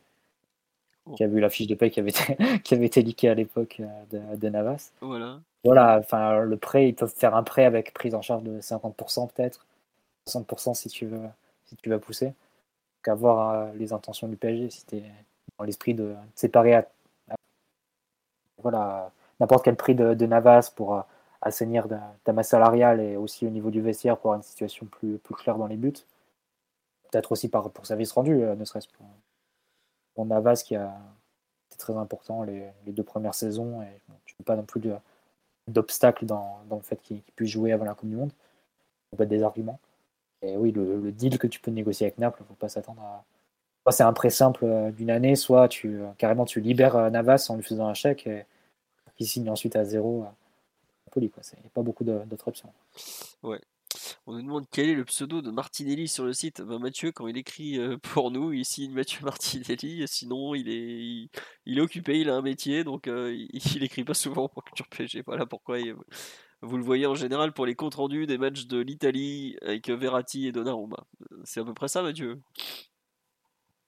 À peu près. Voilà. C'est à peu près ça. Peut-être l'Uruguay avant aussi. Oui, effectivement, la, grande Uruguay d'Oscar Tabarez et d'Edinson Cavani. Voilà. Mais sinon, euh, vous, pouvez l'entendre à peu près tous les lundis soirs, mais il n'a plus, vraiment le temps d'écrire. Il, est occupé, ce, jeune, vous savez. Ensuite, des news sur Skriniar et le gars athlétique qui a joué en Ligue 1. Alors, le gars athlétique qui a joué en Ligue 1, le milieu de terrain dont l'équipe avait parlé, il s'avère que c'était Sangaré. Et Sangaré a, à prolonger au PSV Eindhoven jusqu'en 2027, même s'il aura un bon de sortie à l'an prochain, puisqu'il y a une clause libératoire de 37 millions. Donc peut-être que vous, entendrez de nouveau des rumeurs sur Sangaré l'été prochain, mais pour l'heure, en tout cas, c'est oublié. Et non, Mathieu n'a pas de compte sur le forum, euh, la personne demande, c'est ça. Est-ce que Manu connaît c'est faisable? Oui, tout est faisable, il suffit de sortir l'argent, mais aujourd'hui, c'est pas vraiment un nom qui semble proche du PSG et Gladbach a l'air de vouloir euh, faire une bonne saison, donc ne pas se séparer de, son, de ce très bon milieu de terrain. Euh, il y a la rumeur Léao qui ressort, je n'avais pas vu, à vrai dire. Euh, je sais pas, Mathieu, Omar, si vous avez vu passer des trucs sur Léao ou pas du tout. Moi, j'avoue, je sais qu'il était censé vous prolonger au Milan AC, mais visiblement, c'est pas le cas. ça paraît compliqué, pour le coup, c'est pas du tout le profil euh, d'un attaquant qui pèse dans les airs et qui va faire des déviations euh, comme euh, on semble le chercher. Donc c'est un peu. Et surtout, ce serait surtout horriblement cher. Léo, il sort d'une saison où il a été nommé meilleur joueur de Serie A. Un petit peu abusé, mais il, a, il, a, fait de très bonnes performances. évidemment, ils ne mettent pas en vente. Hein. Ils ne vendent pas 70, 80, enfin, pas avant, pas à moins de 70-80 millions d'euros. ça peut être plus un, discours pour l'an prochain, Léo, parce que s'il ne prolonge pas, là forcément, c'est. Ouais. Ça va être très compliqué pour le Milan. Alors, on nous parle de la rumeur Wesley Fofana. Ah, c'est une vraie rumeur. Le PSG est intéressé par Wesley Fofana. Mais Wesley Fofana, aujourd'hui, euh, Leicester a encore répété qu'ils ne veulent pas le vendre. Euh, Leicester a visiblement reçu une offre de Chelsea, je crois, autour de. il me semble qu'ils ont parlé de 85 millions de pounds. Donc, euh, ça fait en euros 100 millions d'euros déjà et c'était pas assez. Donc, c'est un joueur qui va partir. Ah ouais, non, mais les, les, les J'ai vu 75 millions. Mais bon, euh, Peut-être, enfin, en gros, il faut réaliser que aujourd'hui, Wesley Fofana, si vous le voulez, enfin, si le PSG ou n'importe euh, autre, club le veut, c'est le défenseur central le plus cher de l'histoire. C'est, ça se négocie à ces tarifs-là. Et ça sera le club qui va craquer, donc probablement Chelsea, parce qu'ils font, ils sont en train de faire n'importe quoi. Euh, ça va partir à plus de 100 millions probablement. Donc est-ce que le PSG a les reins assez solides pour envoyer une somme pareille sur un défenseur central? C'est pas voilà. L'équipe parlait de 72 millions, je sais, mais en Angleterre, euh, il disait que Leicester voudrait pas lâcher euh, en dessous de 85 millions de pounds. Et 85 millions de pounds, je viens de faire la conversion en direct, ça fait plus de 100 millions d'euros. Donc voilà. PSG, la seule façon où c'est atteignable pour le PSG, c'est en mettant des joueurs dans l'opération, mais que tu convaincs Kalimundo d'aller à Leicester? Est-ce que tu convaincs Diallo d'aller à Leicester? Carrière. Compliqué, hein, ouais. Non, c'est sûr. Et c'est ce que Chelsea essayait de faire et Leicester n'était pas forcément ouvert à. Ils veulent que du cash. Voilà, exactement. Donc voilà, on dit le compte est bon, mais oui, le, compte est bon et surtout, euh, c'est bon, Foxys savent très très bien vendre et c'est pas du genre à accepter des offres pourries. Hein. Ils ont quand même plumé pas mal de clubs. C'est, si je me trompe, non, c'est euh, c'est Brighton qui, avec deux joueurs vendus, a réussi à payer son stade. Mais ça, c'est encore autre chose. C'est le monde merveilleux de la première ligue. Faut pas trop, faut pas trop s'attarder sur ça. C'est comme ça, Ils ont vendu 80 millions Maguire et 40 millions de Drinkwater. Hein, et je peux vous dire que 40 millions de Drinkwater, c'est pas une sacrée c'est bon. Maguire encore il était international et il avait des références mais 40 millions pour Drinkwater. Je peux vous dire que c'est là c'est un des, transferts les, plus pourris de l'histoire de Chelsea pour vous donner une idée. Euh, sur le sur le live oui euh, Sesco finalement nous a fait euh, la grande classique de la galaxie Red Bull on fait croire qu'il est en vente, mais finalement il passe de Salzbourg à Leipzig, donc ce ne sera pas lui l'attaquant recherché. On a non, on a euh, le jeune Baldé qui va passer euh, du PSG à 3. Il lui restait un an de contrat, transfert définitif. Je pense que le transfert sera pas très élevé. Le PSG va plutôt insister sur le pourcentage à la revente. Euh, parce que c'est un joueur qui a tout pour exploser. Le PSG, pour 1 million de plus ou 2 millions de plus, vaut mieux parier sur la suite. Voilà. Ah, Dina Mbimbe, euh, effectivement, Dina Mbimbe donc, est dans le viseur de Francfort, notamment en Allemagne. Ce qui se racontait côté Francfort, c'est qu'en gros, Francfort doit faire de la place dans l'effectif et reviendra ensuite à, la charge pour le faire signer. Alors, Francfort est en train de vendre Kostic à la Juve, mais Kostic, c'est un milieu gauche, c'est pas du tout un milieu axial. Euh, Francfort a aussi envoyé Pacencia au Celta Vigo de Luis Campos. Donc ils sont en train de faire de la place, mais ils n'ont pas encore des euh, sorties de joueurs au, niveau des milieux actions. Donc ça risque d'être un, transfert qui se fera dans les, 15 derniers jours ou les 3 dernières semaines. Est-ce que Paredes à la Juve c'est quasi fait? Euh, Pas du tout, au contraire, puisque ce que disait Di Marzio aujourd'hui, c'est que la Juve n'a pas réussi à sortir Arthur, puisque le, Valence n'a pas les moyens et Valence va plutôt faire Nico Gonzalez du Barça en milieu axial. En revanche, ils sont pas loin de faire partir euh, à United, mais la Juve n'est toujours pas certaine. Est-ce qu'elle veut prendre un milieu organisateur devant la défense, donc qui serait Paredes, ou en tout cas tenter de le faire venir, ou un milieu qui joue un cran plus haut, qui serait Mathieu moi le mec de Sassuolo, là, le jeune, qui était prêté. Voilà. Donc euh, visiblement, ils n'ont pas encore trop, euh, trop choisi, et il faut quand même pas oublier un truc, c'est que Peut-être que le joueur de Sassuolo coûtera moins cher à l'achat, même si entre la Juve et Sassuolo, ils sont toujours prêts à s'arranger. Mais le salaire de Paredes est quand même bien plus important que le salaire du jeune italien. C'est bien ça. Bah, a priori, il pourrait s'arranger. J'ai lu sur Fratesi que prêt avec obligation d'achat, mais euh, le montant serait plus élevé que le transfert de Paredes. On parle plus de 30 millions d'euros, c'est la somme qui réclamée à la Roma en début de mercato. Fratesi, parce que la Roma était aussi intéressée. J'ai vu que le Milan aussi était intéressé par Fratesi ou que Tonali s'est blessé, ils ont toujours un problème au milieu de terrain et s'ils peuvent l'avoir en prêt, c'est quelque chose qu'ils pourront, qui pourront tenter. Après, sur la situation de la Juve, partir du principe que c'est une direction assez incompétente de base, que tu as Riva Bene qui s'y connaît moins en football qu'en sport mécanique, ce qui est une performance, qui Rubini qui s'occupait des féminines avant, c'est eux qui gèrent le, mercato. Et la situation, qui est une situation un peu de, panique parce que la pré-saison a été très mauvaise. Ils s'aperçoivent début août que l'effectif est qu'il y a des manques qualitatifs, c'est qu'il y a juste des postes qui ne sont pas pourvus. Ils sont en train de s'apercevoir, enfin ils sont aperçus qu'il n'y ait pas d'ailier gauche alors qu'ils jouent en 4-3-3. Chiesa est encore blessé pour de, longues semaines. Pareil, ils s'aperçoivent qu'au milieu de terrain, ils sont extrêmement justes. Euh, le championnat reprend cette semaine et milieu qui va être aligné avec les blessures de Pogba et McKenny. Suspension de Rabiot, c'est euh, Locatelli, Fagioli, et Zakaria. Donc, euh, autant dire que ça fait moyennement rire Allegri et il y a un peu de panique à bord côté de la Juve parce que clairement ils ont affiché comme ambition de, reprendre le Scudetto. En plus, c'est les 100 ans de la, propriété d'Agnelli sur, sur la Juve. C'est une date aussi symbolique. Et voilà, ils sont un peu.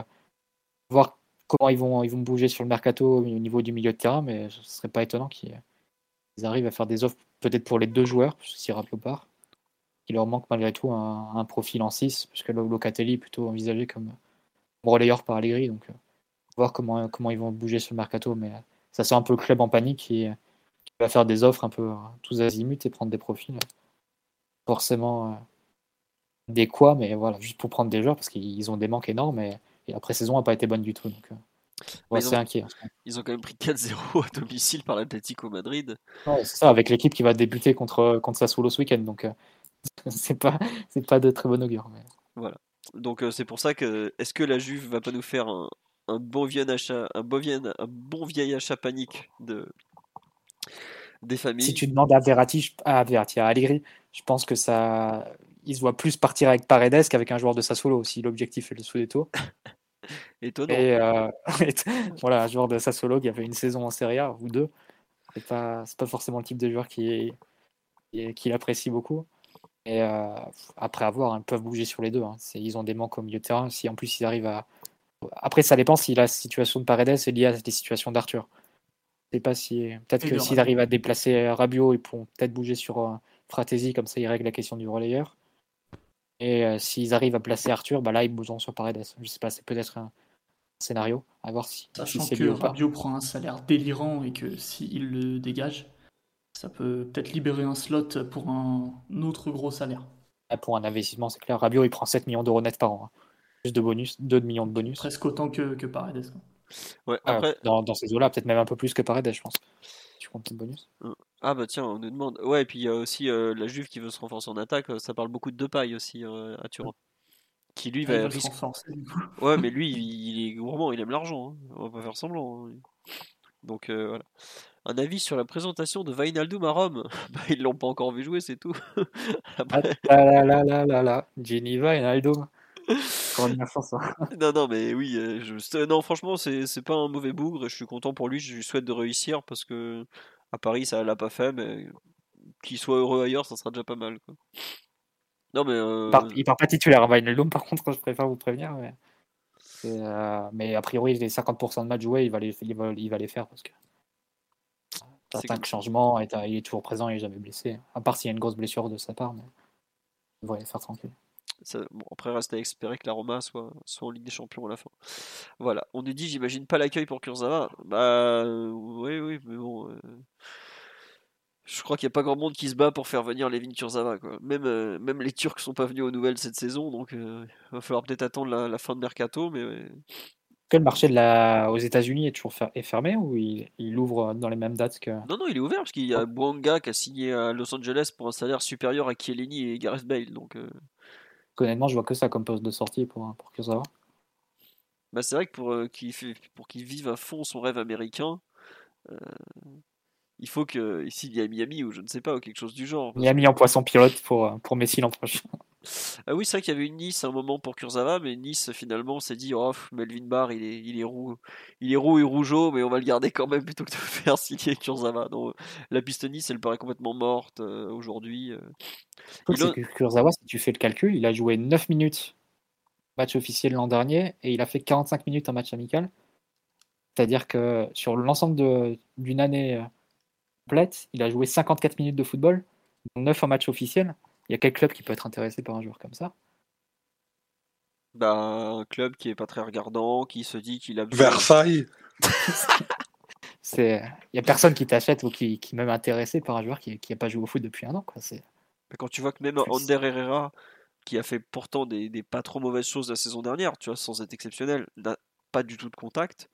Aujourd'hui, qui va prendre le risque de relancer Kurzawa, qui a des problèmes de dos récurrents, qui a pas joué 90 minutes euh, depuis l'Antéchrist euh, Voilà.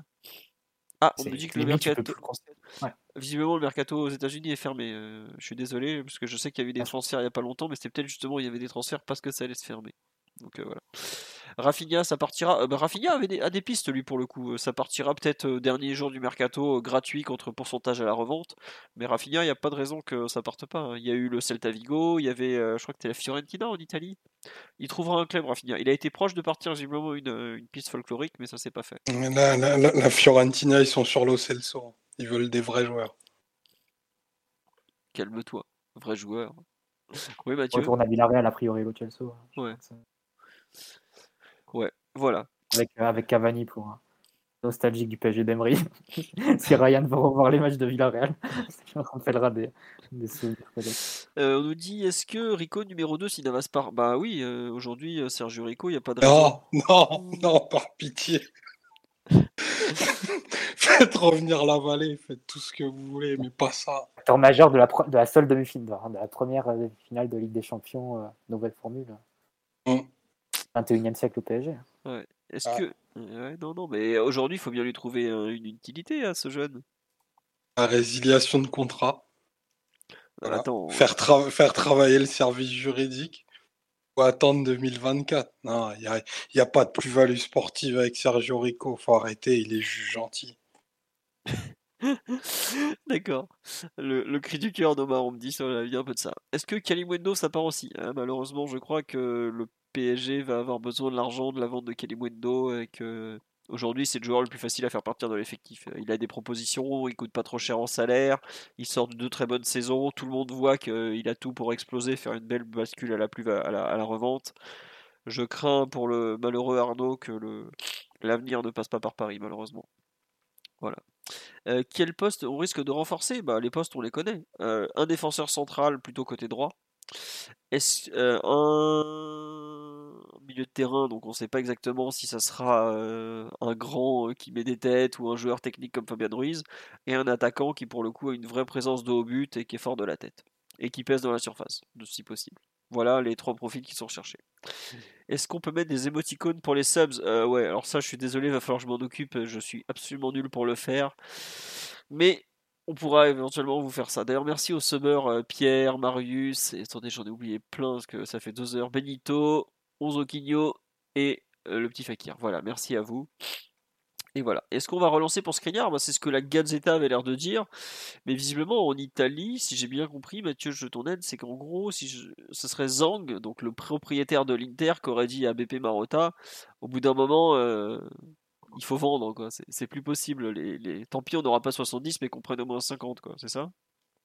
Tu veux mon avis, euh, mon intime conviction, l'article de la Gazeta aujourd'hui, il n'est pas dicté euh, par des infos qui viennent de Paris, mais par l'Inter qui, est au PSG. Coucou, euh, il est toujours en vente, ça fait une offre. Améliorez votre offre et il part parce que l'Inter a vendu personne ce mercato.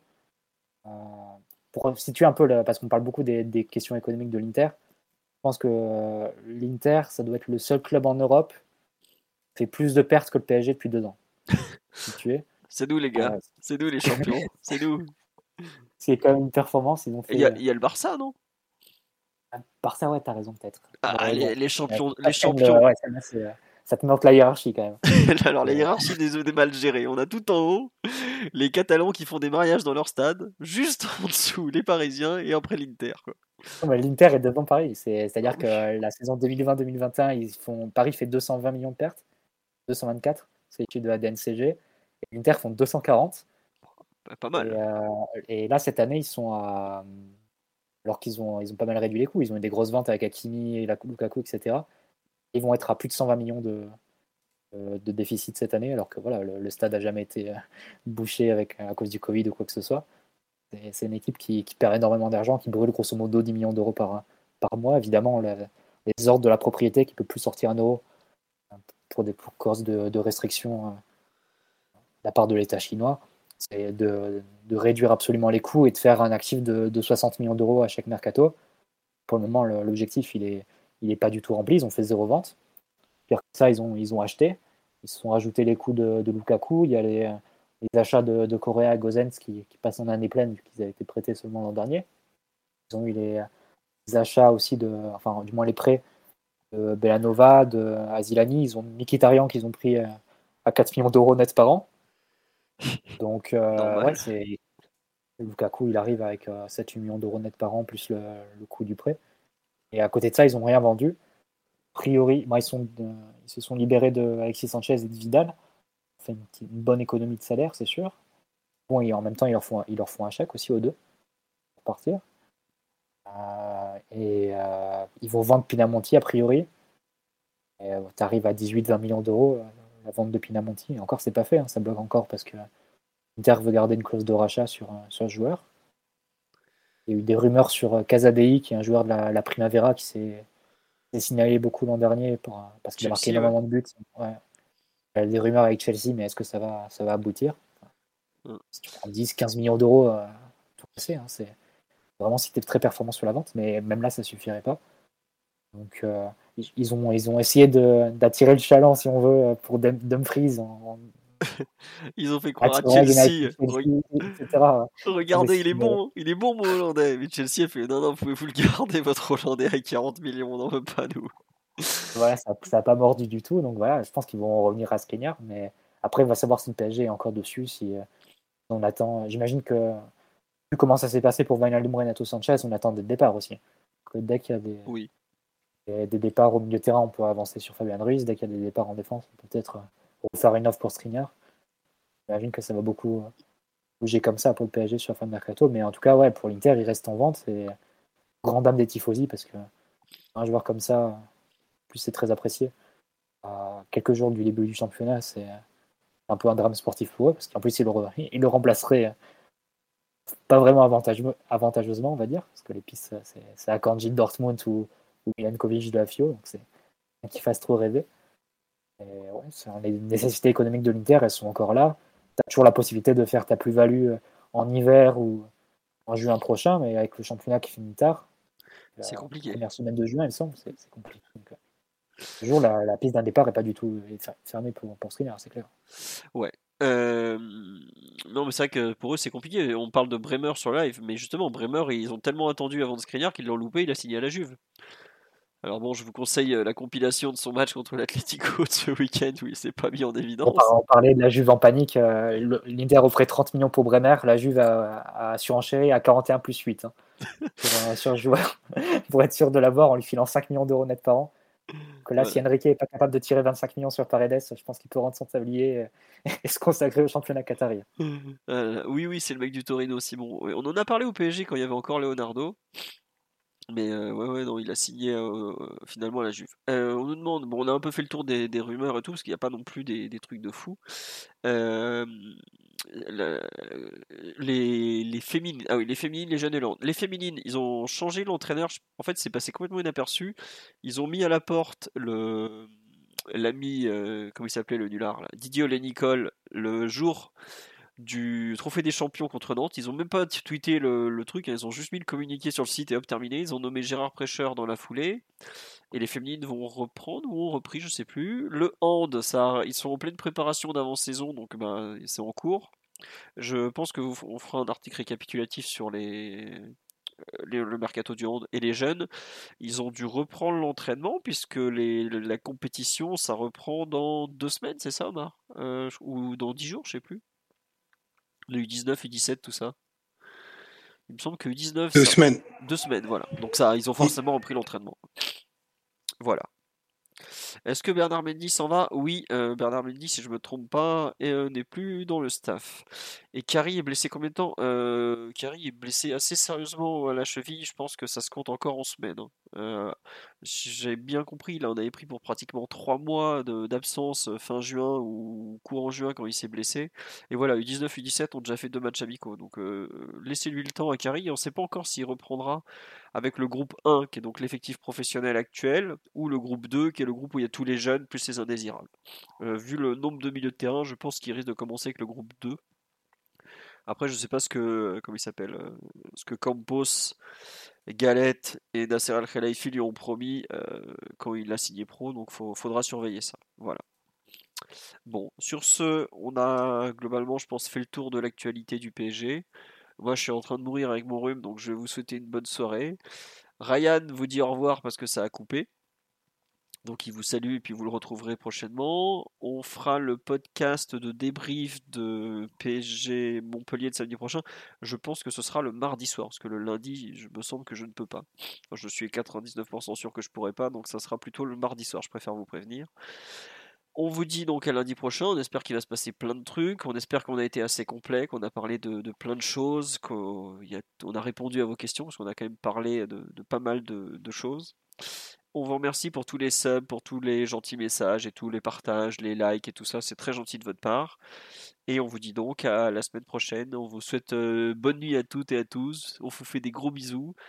Simon, est-ce que c'est ton dernier bisou au podcast ou pas? C'est toi qui nous le dira. On doit te le souhaiter, je pense. Je sais pas, on verra. Donc euh, en attendant, bonne nuit et bisous. Voilà. À bientôt. Ciao. Et bisous une nouvelle fois, ça reste le plus important.